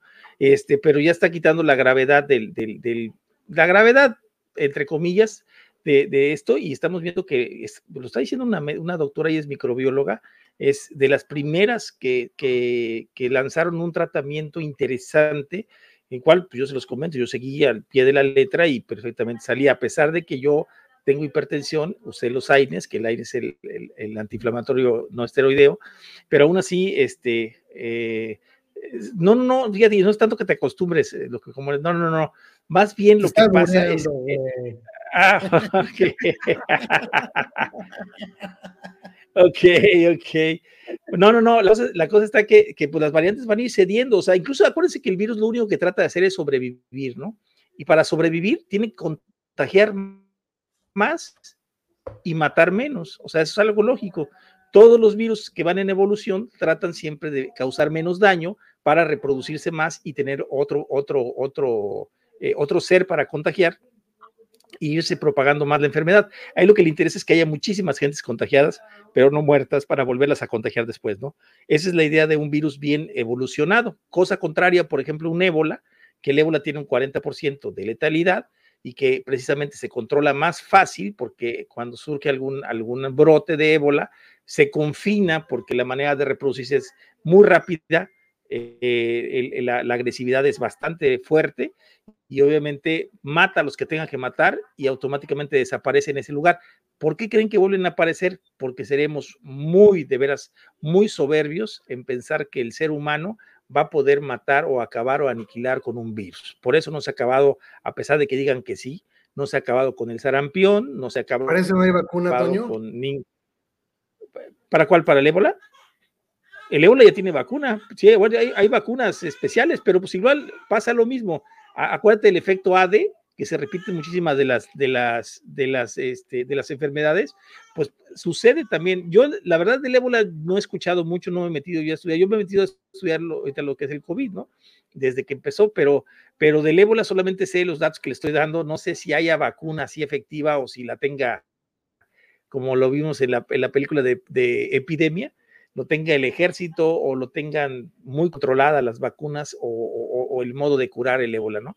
Pero supongo que, y aparte es otro tipo de virus, porque el, el, el, no, es, no es tanto respiratorio, más, yo creo que se parece más al, al, al este, eh, al tipo, como tipo rotavirus, ese tipo que, que, te acaba con el estómago y te, te inflama los órganos y te, ese sí te destroza completamente el cuerpo, ¿no? O sea, creo que hasta los ojos te sale sangre, o sea, como tipo, el, ¿cómo se llama el virus este que también me tocó a mí? Ay Dios, se me olvidó el nombre, mm, que es como el chingonguya, eh, ¿cómo, se llama este? El, el, dengue, el dengue, anda, como el, el Zika, el dengue, como ese tipo es el, ese no tiene nada que ver con los coronavirus. Pero, pero independientemente de eso, este, pues bueno, es otro tipo de virus, ataca diferente, pero tiene una, una, una mortalidad brutal, una letalidad bárbara, ¿no? Aquí estamos hablando de, acuérdense, 0.05% de la población mundial es la que ha fallecido hasta la fecha, que son más o menos 5 millones 400 mil personas a nivel mundial. Y acuérdense lo mismo, no es porque esté comparando yo eh, que, ay, no es que eh, eh, una cosa es una cosa contagiosa, bueno, pero el cáncer, se mueren 10, 10, millones de personas al año de cáncer, 8 millones de fumadores, 9 millones y medio de hambre. Entonces estás hablando que realmente el 1.8 millones del primer año del COVID pues realmente fue ínfimo en cuestión de, de, en relación a otras, a otras enfermedades de infartos, los infartos, de, o sea, es, es, es mínimo la muerte que fue y yo no veo que todos usen cubrebocas o que todos usen especialidades, dejen de comer galletas, ni dulces, ni hot dogs, ni hamburguesas por evitar los infartos, ¿no? O sea, eso es a lo que vamos en referencia, podría ser lo mismo, ¿no? Este, Ahora yo te este, pregunto.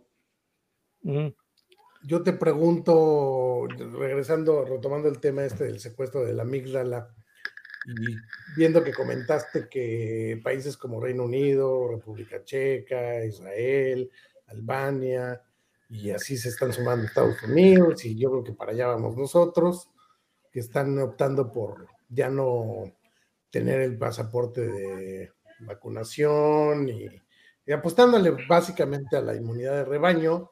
Yo te pregunto, ¿no será ese el nuevo discurso para ya empezar a suavizar a la gente después de un año donde estas empresas se volvieron archirrequete contra putrimillonarias?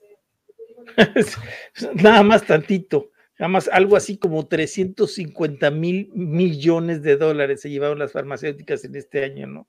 Entonces, este. Y fíjate, Toño, que ahí también jugaron con nuestra amígdala, obviamente, ¿por qué? Porque crearon una necesidad, una necesidad basada en el, en el miedo. Crearon la necesidad de comprar en línea. Acuérdate el meme, que se iba todo el mundo a comprar papel de baño porque se iba a morir. Oye, eso esto, increíble, cómo la gente salía con los papeles de baño pero, pero impresionante, se llevaban los papeles, eh, yo no sé para qué, o sea, no entendía, o sea que daba mucha venía, o no sé. Es que era el regreso de la momia, era de mommy, güey. No, no, no, yo, yo, me quedé asustado, porque dices, bueno, ¿por qué no se llevan comida, se llevan papel de baño? Lo que contabas que lo iban a dejar uno sin dos rollos de papel de baño, ¿no? Sí, o sea, fíjate cómo jugaron con nuestra necesidad y con nuestro miedo, que la gente acababa las existencias en cualquier supermercado, gran superficie, lo, lo, que fuera, ¿no? Almacenes incluso. Mira, ya, ya llegó Eddie hablando de esto. Ah, mira, nos llegó, llegó eh, eh, al final del tema. Bueno, muchas gracias, jóvenes, por haber estado con nosotros. Vamos a despedir a los invitados. Eddie, Ah, por favor, les si te. Señores, gracias al chat por haber estado con nosotros. Espero se le haya pasado muy bien. Este, interesante el tema. No, discúlpenme, sabes que le, le mandé mensaje a Iván en la tarde porque se me había olvidado, y de veras tengo una muy mala memoria, se me había olvidado que hoy firmaba mi contrato del departamento donde, donde vivo, aquí en, en su casa. Y este, razón, la vestimenta, güey, parece, nada más te faltó la corbata, cabrón. pues ya no se usan, hermano. Es más, déjame. es más parecido a alguien que yo conozco, ¿eh? Nada más que yo sí tengo un título, güey. Espérame. Sí, no fue por eso. Y luego se Ya quedaron te a quitó la cenar. corbata, perdón. Ya, ya me quité la corbata. No, y luego-? Pues mis tíos, mis tíos son mis avales, entonces, este, pues ni modo de decirle eh, firma si te vas, que los tuve que invitar a, a cenar, pero ya andamos por acá. Ya andamos por acá porque la verdad es que no me iba a perder esta plática. Y bueno, señores del chat, saludos, buenas noches, disculpen por llegar tarde. Este, mis estimados del panel, buenas noches. Buenas noches, Eddie. Buenas noches, Manolo, miembro que se suma. Estábamos hablando de la amígdala y de, y de la parte emocional que jugaron cuando entrábamos en COVID, que nos crearon la necesidad, ¿no? el pánico de comprar chingos de papel de baño, chingos de, de cosas que no ocupábamos para nada. Bueno, sí, porque eran carnavales y venía de Mumi, güey, nada más. Oye, a ver, a ver si tú sabes esa respuesta. ¿eh? Yo, yo hasta la fecha no, no he tenido, no sé por qué la gente empezó a comprar papel de baño. O sea, específicamente no, no compraba comida. O sea, tú veías los carros llenos de paquetes de papel de baño, cabrón. Es que, ¿por qué? güey? O sea, ¿qué onda? güey? Hay mucha cagón aquí. ¿O cuál, cuál es la. ¿Por, por qué fue eso? A ver. La gente. Más bien, más bien- pregúntate, pregúntate quién fue el gracioso que dijo va a haber escasez de papel de baño. Y lo hubo. Eh, y- Eso debe ser. Sí. Sí. Yo, yo creo que más bien fue un miedo, miedo infundado, en el sentido de, híjole, este, si te toca el cobicho te vas a cagar, o, es que como no vas a poder dijeron- salir. Ajá, Más que las noticias dijeron, va a llegar un virus que te vas a cagar, cabrón. exactamente, exactamente. Entonces yo creo que más bien fue por ahí, fue por ahí el asunto. Si me preguntas, imagínate la irracionalidad ante el miedo, donde en lugar de procurar tus necesidades básicas, como la alimentación, vas a comprar papel del baño. Sí, y, ahora, un- dos años después, sigues teniendo papel de baño en la despensa, que no te lo has acabado. sí. Sí, claro, güey. Fíjate, Sí, o sea que. Calavera, Calavera fue uno de esos. Calavera fue uno de esos, ¿eh? O sea, se me hace que ahí está. ¿eh? Sí, güey. Yo agarro un tortón y no es perecedero, entonces es un activo que puedes tener almacenado durante mucho Lo puedes tiempo. intercambiar, lo puedes hacer con trueque después para trueques, güey. Se me hace que para Sí, eso cabrón. Agarré un tortón de y papel, me traje pero- un, un, un tortón de papel higiénico, así directamente, güey. ¿Qué más, ¿Qué más fue lo que la gente compró en cantidades exageradas durante esta pandemia? Pues yo Obviamente, agua, gel, El Lysol, Agua. ah, buenísimo. Ajá, Lysol, sí. papel, No, ¿No? no, no, no, nos Cubrebocas, también. cajas de cubrebocas. Sí. Nos pregrabaron a comprar en línea, que ya se estaba cayendo. Nos volvieron a programar para que todo lo compres en línea. Y obviamente sabemos quién salió ganador. Pues nada más de esos, Pero- de esos se reventó 80 mil millones de dólares, cabrón. Bueno. 80 mil millones de dólares de Amazon en ventas. ¿eh? ¿Qué son los en- en- principales en- durante- productos de Johnson y Johnson? sí, Kimberly productos de limpieza. Y él Kimberly. en el evento 201. Ajá, Fíjate. claro. Entonces, es, es, es interesante la, la respuesta, pero más bien me encantaría conocer el origen del comportamiento, porque yo pensaría que an- ante un evento de, de alta catastrofidad, si se dice así, pues lo primero que haces es cuidar tu, tu despensa, ¿no? Vas y te surtes de, de, bueno que no no se parece al abuelo. perecederos. ¿Quién Me- No se parece, no, sí, es lo Ah, bueno. qué que no. hermosa. Me- Menos mal que no abueleó, me cae de madre. Mira, ahí está. Ahí digo, ¿es tu, es tu primer nieta? Sí, sí, La primera, ya, ya, ya viene la se- el segundo, pues ya tres semanas está del. Siguiente. Ok. El pedo, ahí tenemos que explicar otra de, de la amígdala. ¿Por qué chingados los venden de Hello Kitty, güey? Todos de rosa como Hello Kitty. Y bueno, cabrón. y déjenme decirles, ¿eh? Acá tengo a mi hija sin vacuna, aquí está con su bebé que tuvo sin bronca. No, eso no lo pongas ¿Lleva así. pea o qué trae la mano? La vapea. No le des motivos a los antivapeos, Sí, ahorita van a decir aquí que ya, ya me imagino ahí sí. sí sale. Mira, hasta se ríe. Ah, Eso ya te la hizo. Este, sí, pero ¿qué creen? Eh, ni mi hija, ninguna de mis hijas se vacunaron. Este, yo sí leí los informes, incluso les voy a hacer la aclaración para lo que hablamos hace rato del secuestro de la amígdala y cómo le insistieron a mis hijas que se vacunaran.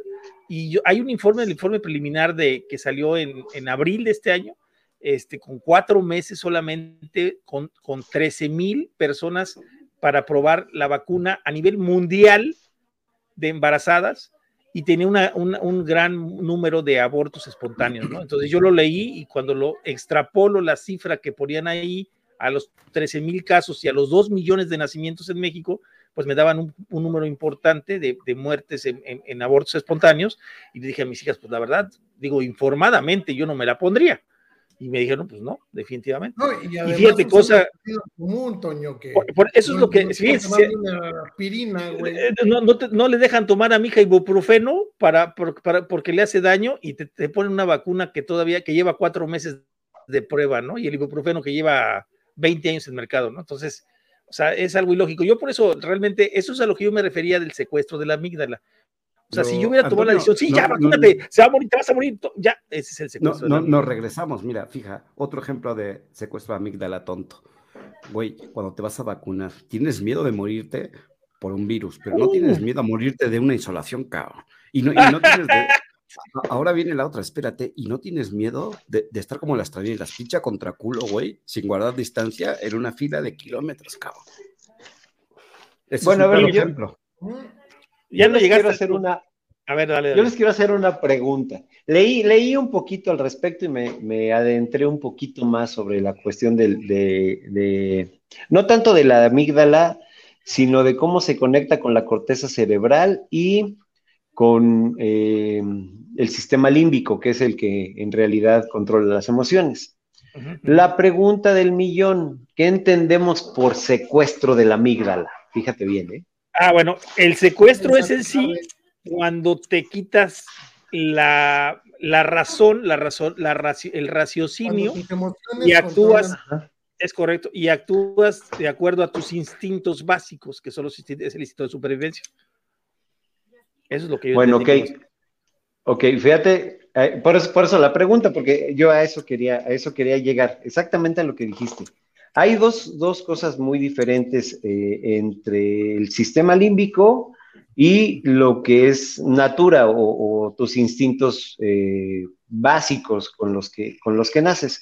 Algo que, algo que no comenta el, el artículo y que regularmente no comentamos es que la amígdala, así como el, el cerebro en general, es un receptor. O sea, en realidad está alimentado por el entorno. O sea, todo, todo lo, por, lo, por lo cual reacciona el, el cerebro, acuérdate que el cerebro es un procesador, todo lo que recibe de información lo recibe del entorno.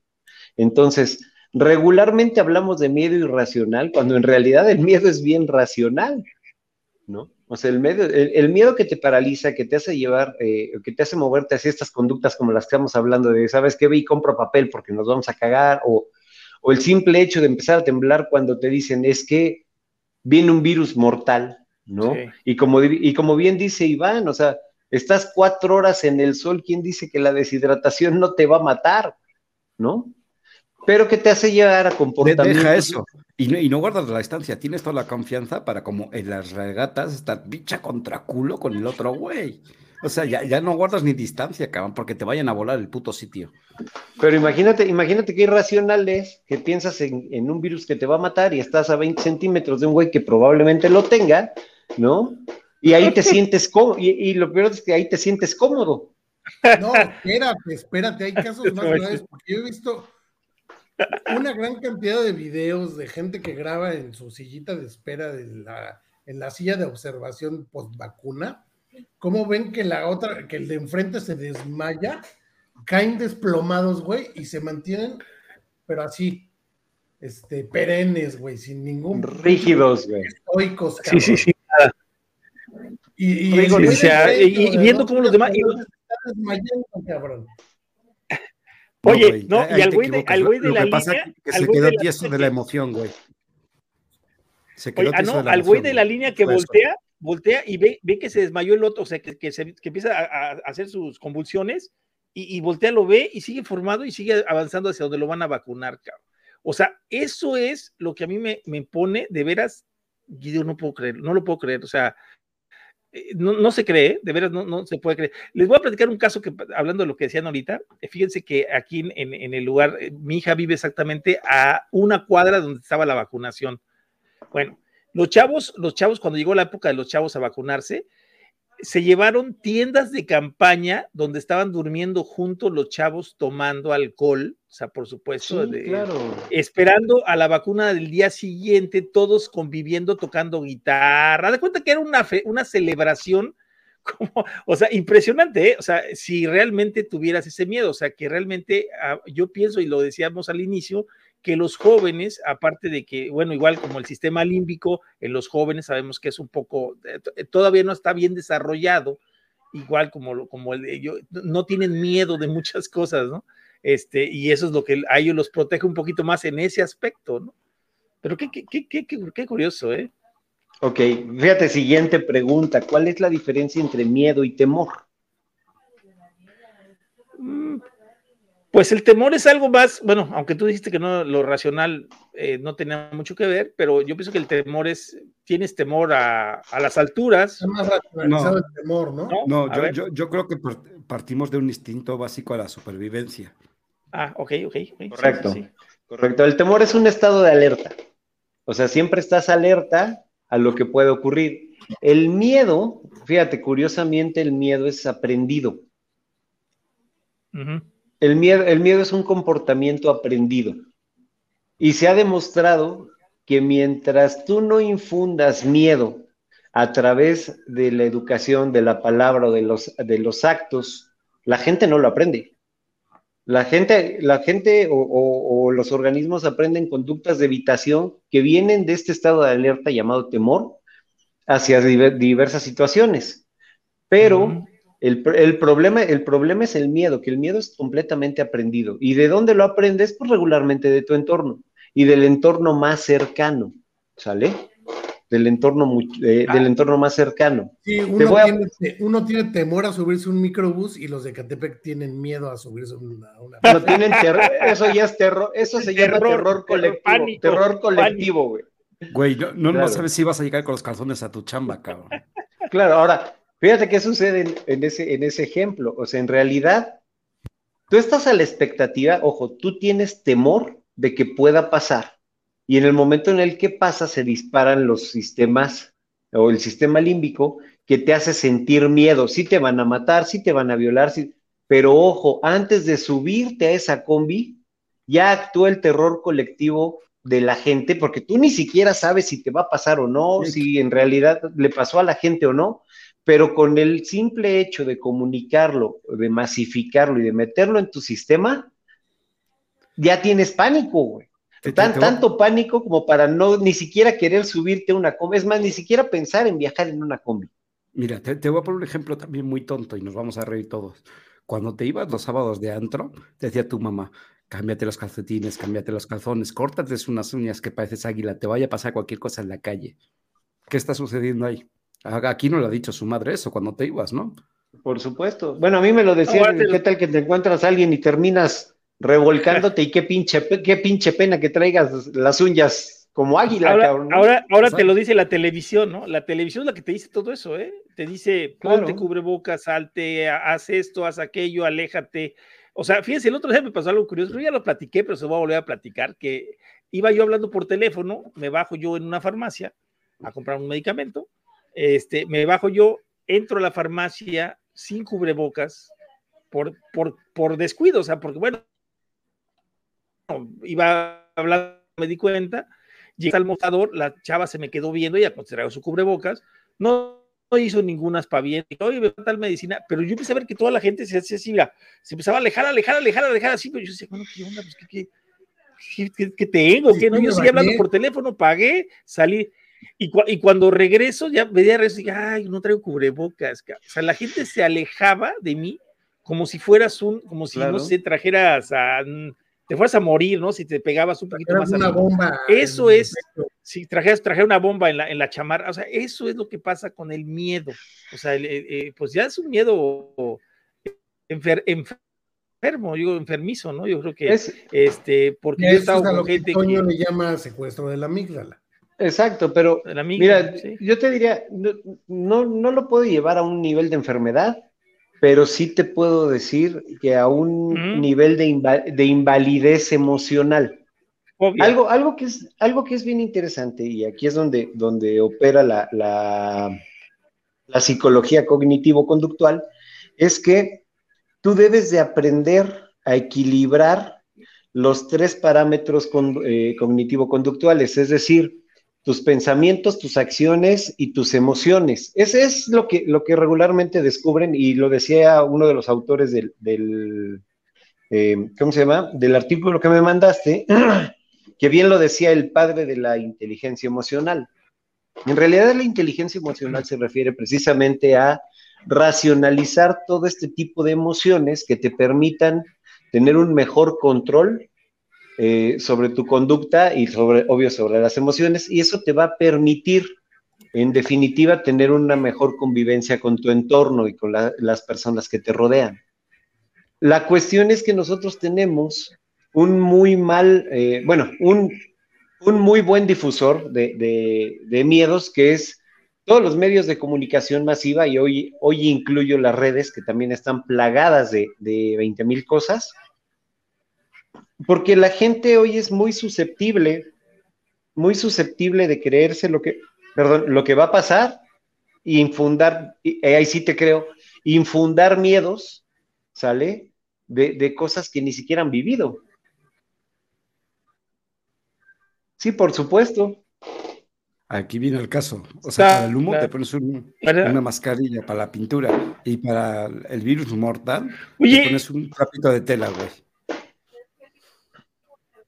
Pero yo, yo quería preguntarte, Edgar, de esta pandemia, después de vivir este secuestro generalizado de la amígdala a nivel mundial, ¿cómo se recupera la gente? Porque eso yo creo que es lo que los que nos están viendo van a empezar a, transmitir. Yo, yo, yo he tratado de empezarlo a transmitir a los conocidos, decirles qué es lo que tienen y ponerlos en aviso de qué está sucediendo, porque yo pienso que la primera manera es, como siempre, aceptar que, que tienes un miedo se plantea muy peo. Mira, ¿qué, ¿qué, va, ¿qué va a suceder? ¿Qué, ¿Qué va a suceder? Yo creo que cuando deje de haber esta información, este bombardeo de información de los medios de comunicación hacia la gente, o sea, que dejen de bombardearnos con terror, la gente va a agarrar, o mucha gente va a agarrar su estado normal de, vida. Pero los que son susceptibles al poco control emocional, pues ya se les implantó el miedo de una manera que no se lo van a poder quitar a menos de que vayan a terapia, ¿eh? Y, ese, sí, eso, es lo que sucede. eso. por, eso estás, por eso estás, te están recontratando a ti, ya me dijiste que va a ser una terapia a nivel mundial de todo esto, va a ser pláticas y discursos para viajar por el mundo. Es, es bien interesante. No, no, me encantaría. Pero mira, aquí, aquí va a pasar y, y, esto, y esto pasa por efecto natural. Eh, lástima que no está Manolo aquí porque me encantaría platicar cómo, cómo opera esta mercadotecnia del terror en, la mente de la gente, ¿no? Y, y, y te voy a decir, y yo creo que opera en un sentido más económico que otra cosa. Mientras tú sigas teniendo miedo, vas a seguir comprando cubrebocas, vas a seguir sanitizando, vas a seguir comprando gel, vas a seguir utilizando servicios aislados. ¿Sí me, sí me explico? O sea, lo que están haciendo, lo que, lo que están haciendo ellos es fragmentar, eh, así lo veo yo, fragmentar a la sociedad, porque acuérdate que en, manada, en manada el miedo es menor. Entonces, si, tú logras si, si tú logras aislar a la gente y no tiene de primera mano fuentes fidedignas de información que digas, oye, es que realmente eh, a mi familiar sí le dio COVID y sí falleció, ¿sale? Y estamos con el primo de un amigo, esa es la forma de difusión, esa es la forma de difusión del terror a nivel, a nivel masivo, a nivel colectivo, ¿no? Y lo peor de todo es que la gente no tiene hoy la capacidad de, seleccionar eh, la información adecuada o de, eh, identificar la, información adecuada para corroborar que esa información que le llegó es fidedigna o no. Entonces empieza a operar el miedo, ¿no? No, fíjate, fíjate cómo, somos. No, no voy a nombrar a nadie, pero bueno, un, amigo, este, esta semana, bueno, a su esposa le dio COVID y a él le dio COVID por ende. ¿Qué mm. crees? Le pregunté, ¿es Omicron? Dice, no, es una cepa antigua. Ok. Fíjate, yo tengo, yo tengo un caso, tengo un caso de, lo voy, lo voy a declarar, lo voy a declarar así, aunque después me quiten el apellido. Yo tengo, yo tengo en la, en, mi casa un, caso de, hipocondria declarada, donde cualquier nueva enfermedad que sale, el primer, el sujeto cero es mi mamá, güey. Así te lo pongo. Resulta ser que me habló antier mi mamá diciéndome que tenía un Mamá, no es cierto, yo te quiero, ¿eh?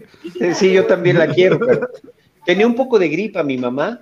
Le pregunté si se sentía mal, si tenía eh, algunos dolores, se había perdido el olfato. No, solamente tengo escurrimiento nasal. Y resulta que hoy llega una de mis sobrinas y me dice, oye, ¿qué crees? Dice tú, dice la abuela, porque así le dicen, dice la abuela que tiene Omicron.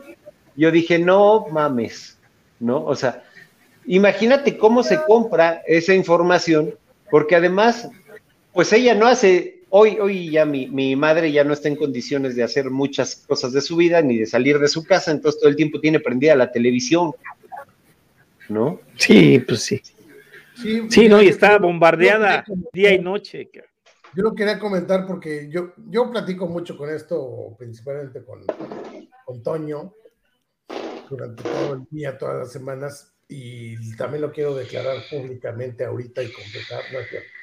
Me he dado cuenta porque Toño me comparte muchísima información de eso, pero de un tiempo para acá me ha compartido mucha información de la otra parte. Antes estaba como más estancado, como pasa con el vapeo, que compartimos y todos son los mismos, güey. Todos estamos hablando de lo mismo y todos hablamos eh, con el mismo sentido últimamente Toño me ha compartido información de la otra parte, los que sí creen en la vacuna, los que sí se pusieron sus dos, tres, cuatro dosis, los que sí defienden a, todo. Y es donde dices, qué bueno, porque estás comparando las visiones de los dos. Pero entre más ves esa versión, más te das cuenta que tú estás informado en la parte correcta, porque toda esta gente sí está realmente secuestrada por el miedo, porque ya llegan al punto en donde quieren quemar a uno vacunado vivo en la hoguera, güey, como en, el siglo XVI, XVII, en, en, la Inquisición, ¿no? Entonces, hay gente que realmente cree que la vacuna no le está funcionando porque el otro no está vacunado. Claro, ahora imagínate cómo operan los sistemas de control yo no sé, yo no sé qué les hayan dicho. Tengo un amigo que es, director de, pediatría del centro médico y nunca ha querido hablar al respecto de alguna pregunta que le hice, pero no sé qué, qué instrucción habrán recibido los centros de salud o los hospitales o, este tipo de lugares donde lo que dice Manolo es bien cierto, ¿no? Entra una persona al hospital y de repente, oye, es que, ¿sabes qué? Que murió por COVID. Oye, güey, pues si yo lo traje por una fractura de brazo, cabrón. Es lo que dice Manolo ahí en el chat. Sí, claro. Y, mira, a mí me tocó ver, ver eh, y, conocer gente que me decía, es que, ¿qué crees? Que mi familiar entró y ya no salió. Y por eso, fíjate qué, importante, porque cuando empiezas a desmenuzar las cosas, por eso no te permitían que te acercaras a los hospitales, número uno, porque eran zonas de alto riesgo de contagio, ¿no? Y yo veo la, yo tengo un hospital aquí a tres edificios, que es la clínica 27 de IMSS, que dice zona de alto riesgo y la tamalera que sigue vendiendo ahí afuera no es infectado. ¿Me explicó? Y, no está a 100 metros, está a 5 metros de la entrada. Lo que pasa es que las tamarelas son inmortales, güey. Ya sé, ya sé. yo creo que el, como todo yo vapor, creo- mata cualquier como, bicho, co- eh, eh, el vapor no evita, exactamente, el vapor evita que se infecte. Yo sí me he metido, me he metido un poquito a, a checar ese tipo de datos raros. eh, este, por, el, por ejemplo, les voy a poner un caso que me sorprendió. Es el hecho de que eh, pues yo convivo pues, con mucha gente, ¿no? Y salgo a diferentes lados y salí al basurero municipal. 32 personas viven en el basurero municipal. Con todo el desecho biológico de los cubrebocas, con todo el desecho biológico de todo, y no hay un solo enfermo. O sea, eso es lo curioso. Incluso no, no sufrieron ni la primera cepa, ni la segunda, ni la tercera, ni la cuarta, ni la nada, y no se han vacunado.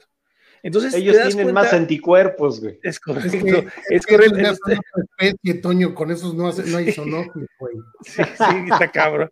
O sea, el, el rollo es ese, fíjate que es, eso es lo que me ha resultado muy curioso ver, este, el hecho de, de que gente, o sea, incluso lo he pasado a Luis, gente que se puso la primera, se puso la segunda, se puso la tercera y toda, y ahora sí dice, ahora sí ya no me pongo la cuarta, cabrón, ya les di chance y, siguen contagiando gente, ya, se empezaron a dar cuenta y yo creo que por eso llegó al tope ya el límite de la publicidad hacia el COVID. O sea, o es lo que está sucediendo, al menos yo lo veo de esa manera, este, porque miren, les voy a platicar algo que no, no escuchaste tú porque no estabas al principio, pero te voy a comentar. Eh, en el día, en- entre estos últimos dos o tres días, Albania, Checoslovaquia, Reino Unido, Estados Unidos e Israel están suspendiendo eh, la- ya la, la- la- obligatoriedad de vacunación y la obligatoriedad de pases sanitarios. O sea, ¿y eso por qué es? Bueno, pues porque están viendo que, sigue contagiándose gente aún con cuatro dosis en el caso de Israel. Y, este, y pues ya la gente ya, ya mejor decide el gobierno israelí. Está, están los avisos del primer ministro, o sea, no creas que te lo invento así de. eh, igual está este Boris Yeltsin, sí, Boris, ¿qué es Boris Yeltsin? ¿Cómo se llama el de, el Reino Unido? Eh, Boris Johnson, Boris Johnson, el, sí, el, el- el primer, el primer ministro. Y, y también sale a decir que no, que ya se acabó, que ya no, no van a seguir con, con- ¿Ya con la- a partir de este lunes, ya para la. Sí, es correcto. Bueno, ahí le- ahorita les voy a platicar un poco de los niños, porque re- realmente me sorprende mucho. Salieron los estudios, incluso fíjense, se los voy a poner más sencillo. El estudio que habla sobre no vacunar a los niños, el que es el editor de ese estudio es un vapero. O sea, y usted, bueno, no, no es vapero, pero bueno, no sé si sea vapero, pero conoce el- el- la- lo que son los vaperos porque es Constantinos Poulas, que es el, es el asesor, es el compañero de Constantinos Farsalinos en sus estudios, y él es el que hace el estudio en, en- en- en Science Direct que se llama eh, ¿Por qué vacunar a los niños? Y precisamente habla sobre el riesgo ínfimo del punto 00004% de letalidad en, en niños de 0 hasta 18 años, casi. Digo casi en, variaciones pequeñas, ¿no? Pero, la- pero en, en ese, en ese plan están y, y 0.00004% es cero, ¿eh? O sea, se los aclaro aquí en China, es Sí, cero. al que, al que le al que le dé COVID que compre un billete de lotería se lo va a sacar. Sí, sí, es, es correcto. O sea, es, correcto. Es, es realmente, incluso creo que en Reino Unido habían sacado un, un- un- conteo, había creo que cuatro niños fallecidos, una cosa, una cosa de, de nada, este, pero a, a la mitad de la vacunación. Entonces, no, no había realmente víctimas de, de niños pequeños, pues ya se empezaron a vacunar primero a los niños, a los que tenían, eh, eh, la- la- los que fallecían era que tenían eh, comorbilidades, ¿no? O, algún, o alguna enfermedad este, de, de inmunodeficiencia o, de, o de inmunológica, ¿no? Pero bueno, aquí lo, a, lo, que voy es, es- es con esto, ¿eh? Este, inclusive, inclusive para que más o menos se den una idea, si, si era un virus que atacaba, fíjense cosa curiosa, yo lo, lo analicé desde el inicio, al menos así lo siento yo. Si es un virus que precisamente atacaba a los ancianos y precisamente atacaba a los inmunosuprimidos, ¿por qué carajos las vacunas no se hicieron pensando en estas personas? Porque la mayoría de las pruebas de las vacunas se llevaron de entre los, entre los 18 y los 65 años. O sea, cuando realmente la gente se moría después de los 65 años, ¿por qué nunca probaron las vacunas con las personas que se supone que eran los que realmente les iba a afectar el virus? ¿Por qué nunca se probaron con inmunosuprimidos? ¿Por qué no se aprobaron con embarazadas? ¿Por qué no se aprobaron, no se probaron, perdón, con este, con personas con comorbilidades que eran los que realmente podían sufrir una muerte por COVID muy angustiosa, como es el caso de los hipertensos, los diabéticos, eh, los, los, obesos, etcétera, etcétera, que eran los que más tenían posibilidad de morir. ¿Por qué nunca se probaron las vacunas en esto hasta la fase 3? Y que, acuérdense que las fases 3 terminan muchas hasta el 2023. Aunque a pesar de que Pfizer, como se los, lo han dicho, que la Cominrati ya está aprobada, bueno, pues ya sabemos que también sale una nota del, del British Medical Journal donde critica enormemente a la FDA, que sabemos por nuestro concepto que es una, una dependencia pues no muy santa, porque pues bueno, están viendo, está vendida un poquito, si estamos viendo lo que nos hacen con los PMTAs a los, a los otros los usuarios de vaporizadores, pues no podemos pensar que sea una, una, una, una institución honesta, ¿no? O sea, donde dice que el único vaporizador que funciona es el BUS, que es de, de, British American Tobacco y que es el único que está en la fecha. Creo que hay otro más también aprobado por ahí, creo que también es de otra tabacalera o no sé, pero es increíble lo que está sucediendo y que no nos demos cuenta de eso. O sea, eso es a lo que yo voy, eso de los niños, por favor, si necesitan el estudio, se los, es más, se los voy a poner aquí en el chat para que el que lo quiera lo divulgue. Este, e, es, ¿Cuánto dinero crees que hay en juego? Te lo está ah, pidiendo Momo, te lo está pidiendo Momo claro, el, estudio. Aquí, aquí se, los, se los paso de inmediato, ¿eh? un segundito nada más. Pero no, ese es precisamente el otro caso que hoy lo comenté con una persona que acusaba a los científicos del lado de la contra que, que de charlatanes, ¿no? Entonces decía yo, oye, nada más quiero que me des el conflicto de interés que tienen, por ejemplo, la doctora Barrientos, que acaban de ver ustedes, o el conflicto que tiene la doctora Karina Acevedo, o el doctor Robert Malón, o no sé, este Gidon, que es el, el, ex, el exdirector de Pfizer, ¿Qué, conflicto de interés? O sea, ¿qué interés tienen en que tú no te vacunes? O sea, eso es lo que yo no entiendo la, la gente. O sea, ¿qué interés tendría yo, Antonio Toscano, en que tú no te vacunes o te vacunes? O sea, pues realmente si te vacunas, pues, bueno, pues qué bueno que lo ahí, se lo estoy poniendo en el. En el Como dicen este los gringos, follow the money. Sí, y otra cosa interesante, chequen, chequen el estudio este que les mando, donde dice mostrar más en el estudio cuando lo vean. El, el, el, editor que manejó el estudio fue el doctor Constantinos Paulas. O sea, eso nos debe dar un, un, voto de confianza enorme porque es una persona que siempre ha apoyado al vapeo y que ha hecho estudios científicos, la verdad, para que alguien le diga charlatán. O sea, eso es lo que a mí me tiene a mí. Claro, perfectamente el medicamento que sacó él. Volviendo ah, a, sí. al tema volviendo al tema, te, puedo poner la pantalla de, de, la tabla epidemiológica también. Si quieres la pongo de una vez, ya que estamos hablando hola, hola, de, hola. de esto. Da, dame un segundito. Ando, ando, más pendejo de lo normal hoy.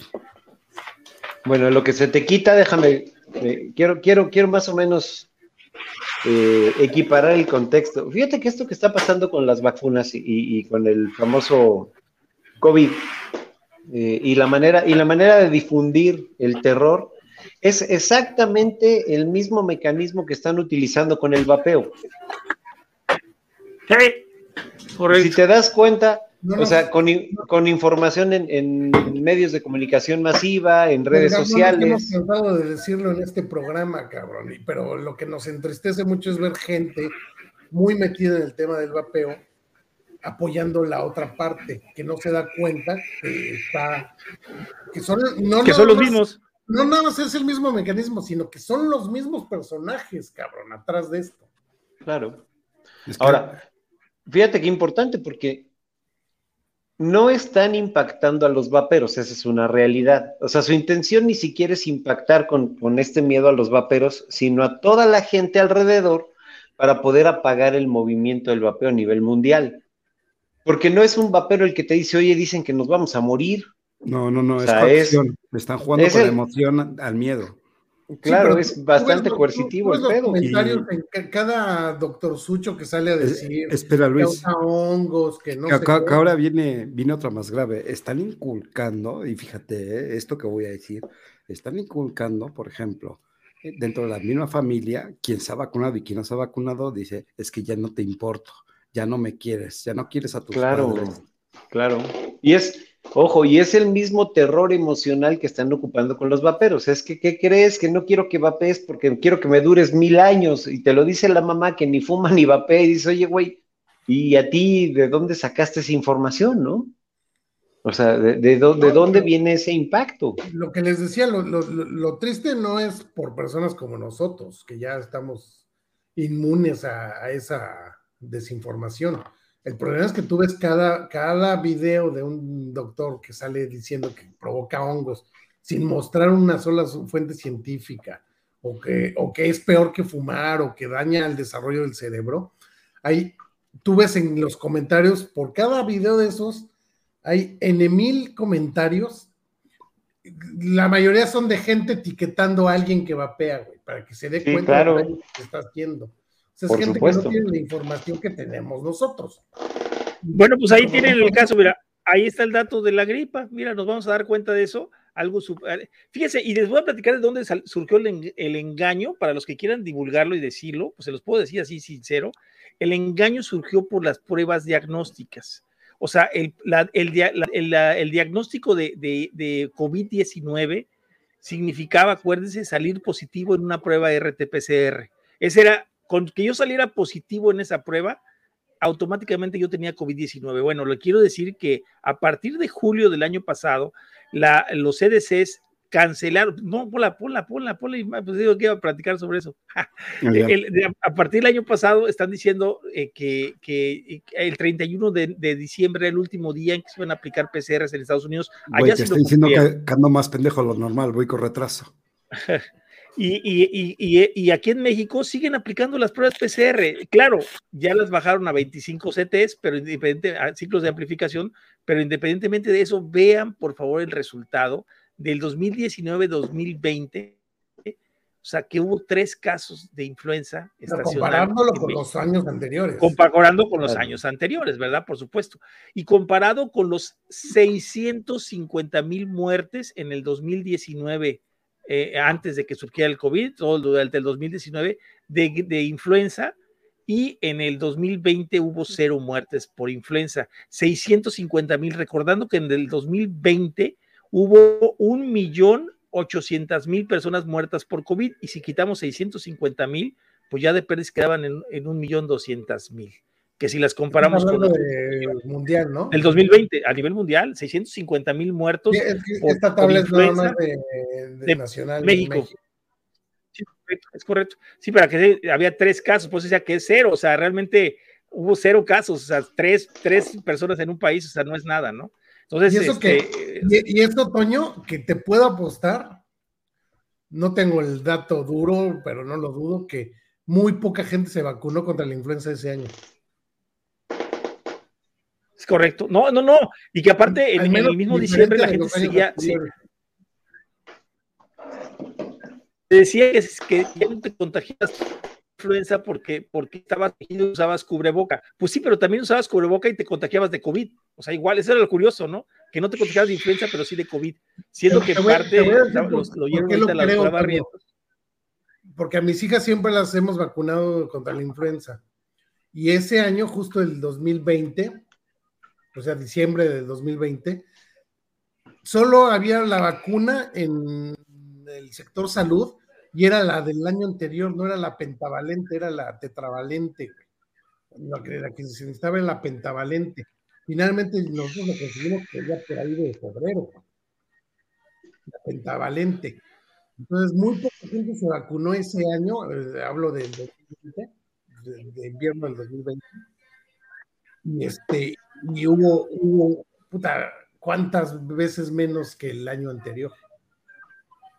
Pues incluso ahí está, mira, las muertes de funciones por la influenza cero.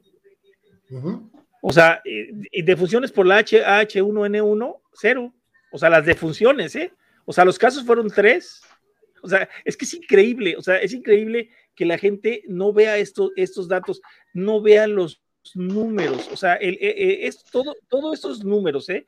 Incluso... Y son oficiales. No voy a decir el nombre, Sí, tengo un amigo, no les voy a decir el nombre, que me habló para decirme, oye, tú que estás enterado de las vacunas, ¿me vacuno o no me vacuno?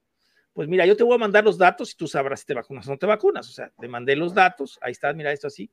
Me dijo, es que me escribió un científico que precisamente creo que es el que tiene el estudio de los niños. y lo curioso es que me dice, él, me dice, es que, ¿qué crees? Dice, pues no, no, ya me vacuné. Entonces te quedas y dices, o sea, pero si ya te dijo un científico que es químico, que, que tiene un prestigio brutal, o sea, que es, se dedica a hacer investigación científica al respecto, y te lo dije yo, que yo, a lo mejor pues yo no soy importante para él, pero independientemente de eso le presenté los estudios y aún así se vacunó. Eso es el secuestro de la amígdala. O sea, para mí eso es, pero, es el secuestro de la pero, amígdala. Pero además, ¿cómo lo hacen? Porque fíjate, fíjate cómo es importante la, la, la mercadotecnia que utilizan aquí. Voy, voy a recordar a Marco, ¿era el que estaba la semana pasada? ¿Marco Mateluna? No. Sí, ¿ah? Ah, sí, Marquitos. Fíjate, fíjate cómo, cómo impera la, la, mercadotecnia y el diseño de información, porque estos datos que acabas de presentar en la pantalla son poco legibles para la gente. Si es que lo quisieras leer, es muy digerible, pero viendo tal cantidad de números, si no estás acostumbrado y no estás interesado, te pierdes. Pero una imagen con una mascarilla que dice abajo, muero por vapeo, es más impactante que los datos. Entonces, el problema, el problema, pongo el problema, te pongo en tela de juicio eso porque te han puesto la rata muerta, el, efecto en el cenicero. Ah, bueno. Y no les ha funcionado, cabrón. Pero eso es, yo te voy a decir, ah, eso es por otra cosa. Una dependencia, una adicción. Sí, claro, es, es muy diferente. O sea, el miedo, el miedo ahí, el miedo ahí no opera. Sobre todo por el miedo, No, sobre todo, sobre todo porque te lo voy a poner, te lo voy a poner como decíamos en la facultad, cuando yo iba en la facultad de psicología que tenía laboratorios de, aprendizaje, memoria, sensopercepción y todo este tipo de cosas, nosotros trabajábamos o hacíamos experimentos con ratas, con ratas, palomas y todo, pero en, su general eran ratas de laboratorio, ratas blancas. Cuando empezó a salir esta infografía o esta información en las cajetillas, muchos, muchos de mis, de mis colegas que se dedicaban a la cuestión de, dar terapia y de, adicciones, que además todos fumaban, los cabrones, ¿no? Y yo les decía, imagínate la incongruencia, ¿no? Que tú llegas a decirle a alguien que no fumas y apestas a cigarro. Y lo único que decían es, güey, yo hasta ahorita no he visto que mi rata de laboratorio se muera, güey. Y nosotros fumábamos dentro de los laboratorios, ¿no? Pues, ¿qué crees? Que la rata no fuma, güey, ¿no? O sea, ese es, eh, ahí es donde yo creo que no, has, no ha tenido tal impacto estas, estas, em, estas imágenes, estas eh, pictografías en las cajetillas, porque finalmente la gente ha aprendido a evadirlas, dándose cuenta que su adicción es más fuerte que su miedo. Es correcto. en la vida le han dicho que se va a morir por fumar, ¿no? Claro. Mira, claro. Ha llegado a tanto, ha llegado a tanto la guerra. Eh, espera, este, este, está más fácil. Te dicen, si no te vacunas te vas a morir. Respuesta fácil y rápida. Ya sé, cabrón, me, va a me va a cargar la chingada tarde o temprano. Pero si te, pero si te carga vacunado te vas al cielo, güey. Dijo el papá. Mira, bueno, hace, hace, rato me hicieron, hace rato me hicieron una pregunta en la cena, en la cena familiar, porque, pues digo, yo vivo solo, y, les comentaba que yo soy feliz viviendo solo y que no me da miedo que me agarre un temblor o que pase algo o la chinga. Y, me hicieron la pregunta del millón, ¿y tú le tienes miedo a algo? Y mi respuesta fue bien contundente, la respuesta fue no. O sea, no le tengo miedo ni a la muerte porque sé que va a llegar. Me preocuparía más estar inválido en una pinche silla de ruedas dependiendo de alguien, ya no de algo, de alguien. Porque entonces te vuelves presa de la persona que está como tu cuidador. Pero mientras no aprendas a controlar estas emociones y mientras no aprendas a, separar o, a, ¿cómo lo puedo llamar? Déjame ver, a discriminar la información, pues cualquier cosa va, va, a impactar en tu sistema límbico y cualquier cosa te va a dar miedo, porque lo que más encuentras en la televisión son escenas de terror. Y, te voy a hablar de, te voy a hablar de terrores muy, muy infundados que tiene el ser humano, ¿no? Te enseñan que si tienes una pareja te va a engañar, que, vas, que puede haber hijos de otra familia, que puede haber un arco que viene y te dispara. ¿Sí me, sí me explico? O sea, todo este tipo de cosas sensacionalistas, por ejemplo, voy al caso de la famosa guerra contra el narco, ¿no? Donde pues aparecían madrazos y disparos por todos lados y balaceras en todos lados. Y a mí en esa época del buen presidente Chupes, eh, Calderón, me tocó viajar mucho a dos lugares que todo el mundo le tenía miedo. Uno era la Sierra de San Luis, ¿no? Uno era San Luis Potosí y el otro era Michoacán. Y estás hablando de que yo me iba por periodos prolongados de mes y medio o algo así por el estilo a la zona donde estaban los fregadazos en, en Apatzingán, por ejemplo. Yo nunca vi nada, Nunca oí un disparo, nunca oí un madrazo, pero la gente de ahí estaba muy, muy, muy asustada. Unos decían que sí, pero la mayoría de gente estaba asustada más por lo que le comentaban los medios de comunicación y los vecinos que por lo que en realidad estaba pasando. Decía Roosevelt, no hay que tener miedo más que al, miedo mismo. acuérdate de algo, el que controla tus emociones controla tu mundo. Y eso es principio de mercadotecnia, hermano. Todo trabaja a través de las emociones. Por eso yo le decía a Marco Mateluna, el, el, ¿cómo se llama? El programa pasado, que en realidad no es que te generen, no es que te generen una necesidad, trabajan con tus deseos y los deseos trabajan desde el sistema de las emociones. Sí, sí. Eso es lo que hace la mercadotecnia. Y es lo que han eh, hecho con todo esto. Eh, sí, no, no, ha sido una, una emoción brutal. Bueno, te, voy a platicar otro caso que me pasó esta semana, se lo comenté a Luis, se lo, se lo comenté a él, de un chico que comenta, hace un comentario, dice, bueno, eh, ¿de dónde sacan esos datos? Empieza a poner en referencia al, al, al que las vacunas no estaban funcionando. Y le mando yo un estudio vallesiano que, que es publicado una semana con 145, en 145 países, de los cuales solamente en 12 hubo una reducción de muertes con la vacunación, digo, lo claro, 12, 12 países, y los demás todos salieron con números eh, negativos, o sea, salieron con más afectación después de la vacunación que antes de la vacunación. Simplemente era la idea de comparar cómo estaba el COVID antes y cómo estuvo después de la vacunación. Eso es todo. 145 países, 145 países. Entonces comenta él, pero definitivamente, dice él, este, no sé de dónde aseguran ustedes eso, este, eh, cuando cuando hay estudios a largo plazo, decía algo así, decía el chavo, ¿no?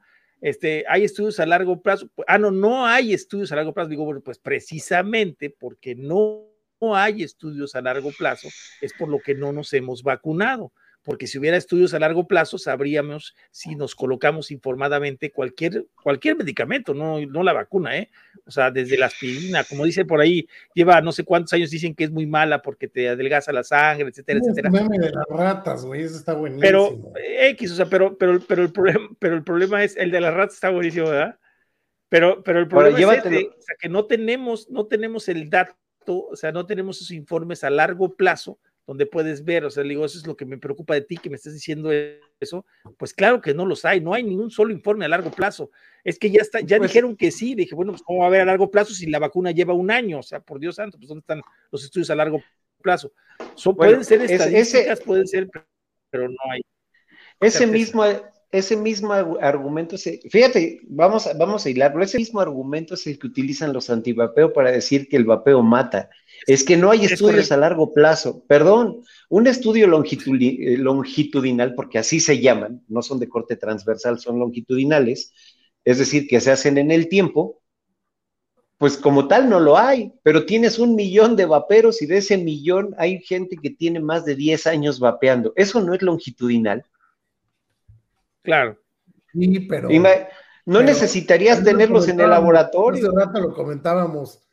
No, no hay un estudio en forma con el, método científico porque nadie se ha preocupado en invertir en eso.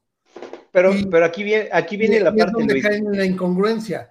El vapeo tiene mucho más tiempo de, poderse medir que la claro. Fíjate. Son los personajes que nos están diciendo que nos vacunemos, pero que no vapeemos, cabrón. Fíjate, fíjate, en los, fíjate el, discurso de los antivapeo que te dicen, es que no hay estudios longitudinales reales o, certeros que determinen si el vapeo hace daño o no. Sin embargo, las encuestas que hacen ellos son más válidas porque dicen, oye, ¿has, ¿has, vapeado? Sí. ¿Cuántos años tienes vapeando? Uno. ¿Lo has probado alguna vez? Sí. ¿Eras menor de edad? No. Ah, es, pero es una puerta de entrada. Fíjate nada más cómo la diferencia entre una encuesta y un estudio es, es, es, abismal. Sin embargo, si yo me dedicara a hacer una encuesta a vaperos, y es, una selección de muestra, eh, aclaro, a vaperos en, que tengan mínimo dos años vapeando con un uso diario del vaporizador, podría tener un estudio longitudinal y a lo mejor eh, eh, hacia atrás de todo, lo que, de todo lo que ha pasado con esos vaperos. Y entonces te vas a dar cuenta que muchos de ellos no se han enfermado, han mejorado su salud, dejaron el cigarro, sí son adictos a la nicotina, como todos lo somos, sin embargo, hemos reducido el daño y el riesgo. Pero ¿por qué no lo hacen así? O sea, ¿por qué, con gente que no vapea? Que, no es un, usuario frecuente de vaporizador, ¿me Que no fuma, que no fumó. Claro, claro, claro. Entonces, así o más sesgada la información. Ahora, Antonio, también hay otro punto. Pero ahí es por eso, mira. En cuanto dice, como dice Edgar, ¿no? Si haces el estudio longitudinal, tú también debes de, plantear el, historial de, esa persona, ¿no? Obviamente, muchos hemos, hemos fumado por más de 20 años. Entonces, ¿qué sucede? Ya vienes arrastrando ciertos padecimientos por esos 20 años de consumo, ¿no? Claro. Digo, obviamente también hay se que los voy a poner se los voy a poner en cifras, en, cifras covidianas. Aquí se los, voy, se los voy a explicar muy sencillo. Y, ahorita van a saber por qué les digo esto de los covidianos. Déjenme sacar la, gráfica porque les acabo, de, les acabo de pasar a una carpeta. Voy a tener hasta el gorro esta cosa. Déjame ver. Pero lo que les quiero comentar es esto. Fíjense, tenemos unos datos de, una, institución que la conozcan. Déjame ver si es la última gráfica no, tengo una más nueva, espérame, más dejar para poner las últimas, que es de hace siete días, unos 15 días, una cosa así. Esta es, sí, vamos, es esta buena. Ahí va, déjame ponerla aquí.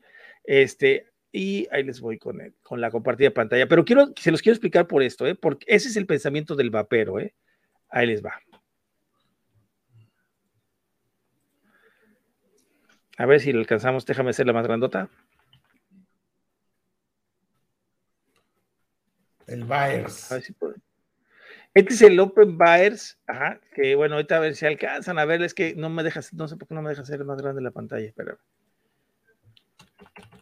no, no me deja alcanzan a ver las cifras, pero si no se las leo, a ver si las, no, están muy chiquitas. Pero bueno, miren, aquí dice que de muertos hay 20.745 muertos, 115.754 hospitalizados, hay más o menos 1.800.000 reportes, déjame ver si alcanzo a ver aquí yo, 1.033.000 reportes eh, de, de, efectos adversos de las vacunas, y esto se lo mando a un usuario de vapeo, de de vapeo. ¿Y sabes qué es lo que me dice? Es que esto es un self-report. Entonces le digo yo, un autorreporte, sí, es efectivamente, o sea, dice que es voluntario, que esos números solamente significan el 1% de los reportes reales que hay, o sea, de, los que podría haber de gente que nunca reporta. O sea, eso es solamente el 1%. Entonces estaríamos hablando que si hay 21.745 muertes, quiere decir que podría haber 2.174.000 500 personas fallecidas. Ajá, eso solamente en Estados Unidos. Ahora, mi pregunta y que le hicimos, le hicimos, digo, le hicimos porque Luis me pasó la pregunta, yo se la hice y le puse, bueno, y tú dices que esto es un cell report. ¿Y qué somos los vaperos entonces? No somos un cell report.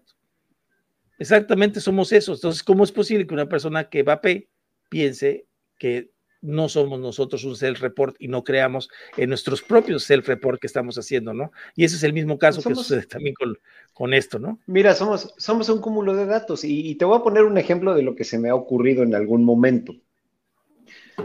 Si solamente los vaperos que, que, estamos aquí en el país hiciéramos un, eh, un registro diario te lo pongo así, ¿eh? partiendo desde nuestro estado de salud, eh, nuestro peso, nuestra, ¿cómo se llama? Nuestro ritmo cardíaco, nuestra presión diaria, y, lo lleváramos a lo largo de, no sé, seis meses, lo voy a poner así, tendríamos una base de datos impresionante para ver cómo se mueve la salud del vapero. Si eso lo hiciéramos con la gente que tenemos cercana que fuma, de decirle, oye, échame la mano, es un, es un estudio, lo único que, te, que voy a requerir es que diario te midas la presión, te anotes. Tendríamos el grupo, te lo pongo así, grupo de vaperos, grupo de, fumadores, Y si quieres un tercer grupo, dentro, de los, dentro del mismo círculo de, de los vaperos, es decir, nuestros familiares que no fuman ni vapean y que hicieran el mismo reporte, perdón, tienes el grupo del control, tienes el grupo experimental y tienes el, grupo de contraste. Es meterlo todo en una base de datos y hacer literal estadística pura y de correlación para saber qué tan dañino puede ser el vapeo. Y eso creo que no se nos y eso creo que no se nos ha ocurrido. Ese es mi te lo juro que cuando termine mi maestría de, de, vaperos sin nicotina. Claro, y, te, puedes agregarlo. Y te, y te voy a decir que eh, creo que esa va a ser la tesis de, mi maestría. Ah, pues ya estás hecho. Literal, porque además tiene, porque, porque además creo que hay mucha gente dentro del vapeo que podría participar y de nuestros círculos cercanos, creo que también lo podrían hacer. O sea, gente que se compromete. Menciono lo de la nicotina porque además otra, otra de las cosas que estos antivapeos se la pasan diciendo es que, que provoca presión eleva la presión arterial. Por supuesto, claro. Pero si una vez más insistimos que vean el de You Don't Know Nicotine de Aaron Bieber. Está en Calavera también. no, ese es el de One no. ¿no? Ah, bueno, sí, sí, es cierto. el, segundo que hizo se llama You Don't Know Nicotine. Hay un científico que desde los ochentas viene estudiando la, la nicotina y él dice le inyectaban la nicotina, que les bajaba la presión. Y a mí me llamó mucho la atención eso, porque a mí me hace eso la nicotina. A mí la nicotina me baja la presión.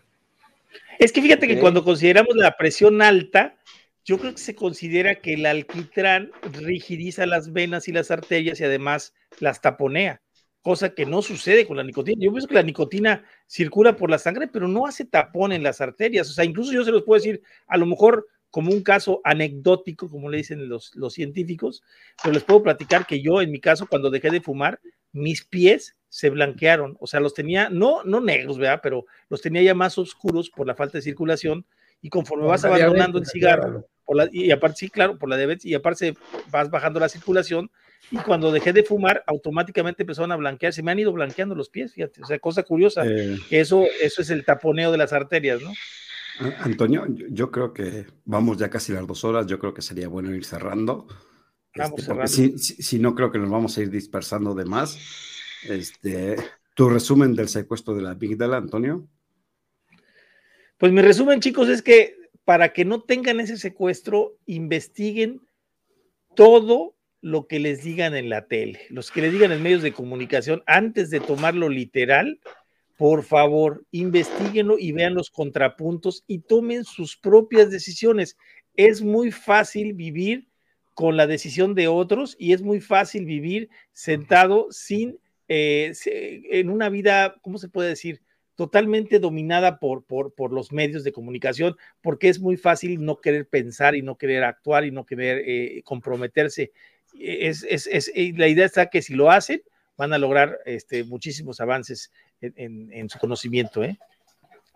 Por la falta de información, ¿no? Más bien por la, por, la por la falsa información. ¿no? Luis, tu resumen. Mi resumen va por lo mismo, porque comentábamos, todos estamos en el panel, salvo Iván, que es muy joven. todos crecimos con la caja idiota. La caja idiota es la televisión que nos y tenemos muy pocas opciones. Y no puedo, no, no, yo lo que no puedo creer es que ahora teniendo la información amplísima a la mano de un clic del mouse, haya más manipulación que en aquellos tiempos, que la gente no tenga esa capacidad que está diciendo Toño de contrastar, de pensar por sí misma, que las redes están resultando ser un peor idiotizador que la televisión. Entonces, las redes simplemente no funcionan como información porque cada quien lo sesga a lo que le gusta. Si eres una persona que nada más quiere sesgar la información, si eres una persona que quieres ver todo, yo, yo, yo al menos yo me preocupo por, por ver todos los puntos de vista para yo poder sacar mi conclusión con, con quien esté más o no de acuerdo. Puedo llegar a un punto medio o me puedo inclinar hacia un lado, pero hay que ver todas, todas, todas las opciones, no nada más las básicas o las de los influencers o las de los que destaquen. Y estos son los que secuestran la amígdala, la amígdala finalmente. Porque además están coordinados. Eddie, ¿tu, tu resumen de la amígdala? Mi resumen es muy sencillo. Lo voy a, lo voy a resumir en, en, algo muy, muy práctico. Si quieres curarte de miedo y quieres curarte de COVID, apaga la televisión. Apaga la televisión y si vas a entrar a redes sociales o si vas a entrar a Google o si vas a entrar a, Internet a buscar, no te vayas con la primera impresión. Yo creo que es bien interesante la manera en la que puedes generar redes de información, que ahora es muy fácil, y, voy a poner el ejemplo Wikipedia, ¿no? Que te da información, pero tienes 20 mil links para ir indagando eh, hasta llegar no te puedo decir que a la verdad absoluta, pero sí probablemente encontrar tu verdad. Y tu verdad tiene que ver con tu razonamiento y eso te va a ayudar a evitar miedos, porque si te quedas con la primera impresión de una imagen, de un comentario o de una nota que regularmente es falsa, lo más seguro es que estés asaltado eh, por tus emociones y eso no te permita no solo actuar, sino tampoco razonar el porqué de esos miedos, ¿no? Entonces, señores, la mejor vacuna contra el, el COVID y todas las pandemias y enfermedades de este planeta está en desconectarse de los medios masivos de comunicación. Ahora que mencionas a Wikipedia, quiero men mencionar un dato curioso. ¿Se acuerdan del tenista Djokovic, verdad? De este... Novak Djokovic. ¿Cómo? Bueno. Novak Djokovic. Novak Djokovic. ¿Sabes por qué no lo dejaron jugar en el abierto de, de Australia? Porque hubo un, un, juez de línea que se llamaba Richard Wartey que murió el, el, 15 de septiembre de 1983, ¿por qué crees? Por un saque de, de, un tenista fallido que le dio en... De Stefan Edberg. Ajá, le, le dio un... Ahora sí, básicamente los testículos. Un pelotazo. En, en los testículos y, y, lo, ahora sí con tan, tanta mala suerte que se cayó y se desnucó, ¿no? Es por lo que no, no dejaron jugar a, a Djokovic. No le vaya a pegar a otro. Y... Y, y, curiosamente, a partir de ahí es donde cambiaron la posición del juez de línea, ¿no? Para evitar estos riesgos de que se mueran por un pelotazo. Entonces, claro. Eh, Pero claro que es broma porque lo dijiste muy serio. No, sí, es, no, no, no es broma. Está, eh, está, en, está en Wikipedia, el caso es real, pero no, no. sí, lo de la ah, no, sí, COVID es, es, broma. es, broma. El caso sí está, está documentado en mil y unas maneras de morir. Y dice Jorge Antonio Duzul Huichín, dice, mi resumen es eh, que prefiero escuchar las grandes experiencias de las personas como ustedes porque algunos medios difunden su conveniencia. Es que de eso se trata y de, de eso pusimos no uno, sino muchos ejemplos de un secuestro de amígdala, ¿no? Sobre todo, Iván, que lo hablamos en el programa pasado del... Y todo se va relacionando, todo, todo bailando. Lo hablamos la, semana la semana pasada sobre los medios de comunicación, cómo son dos, tres dueños de todos los medios masivos del mundo. Entonces, sí, pues es claro. muy que se coordinen para manejar la, sí, eh, la, a, la información a, que quieren. Hazte cuenta que, como tú dices, ¿no? Las redes, los medios, la, la televisión son programadores neurolingüísticos. Entonces, partiendo de ese punto, te empiezan a, te digamos, a, a, condicionar y a secuestrar tu amígdala y jugar con, ahora sí, como su palabra lo dice, con tus sentimientos, ¿no? Aquel, pero, aquel acto que, que, responde hacia una amenaza que tú crees que es. Pero por eso yo decía, hay muchas, muchas alternativas. No nada más está YouTube, métanse al Odyssey, odyssee.com. Eh, Skype. videos ahí, hay muchas alternativas que en nadie Skype. conoce.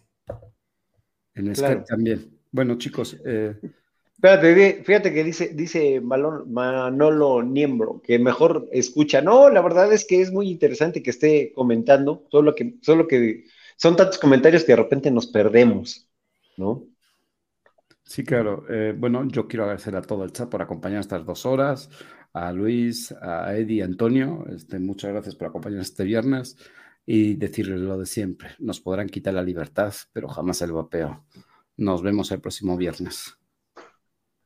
Gracias.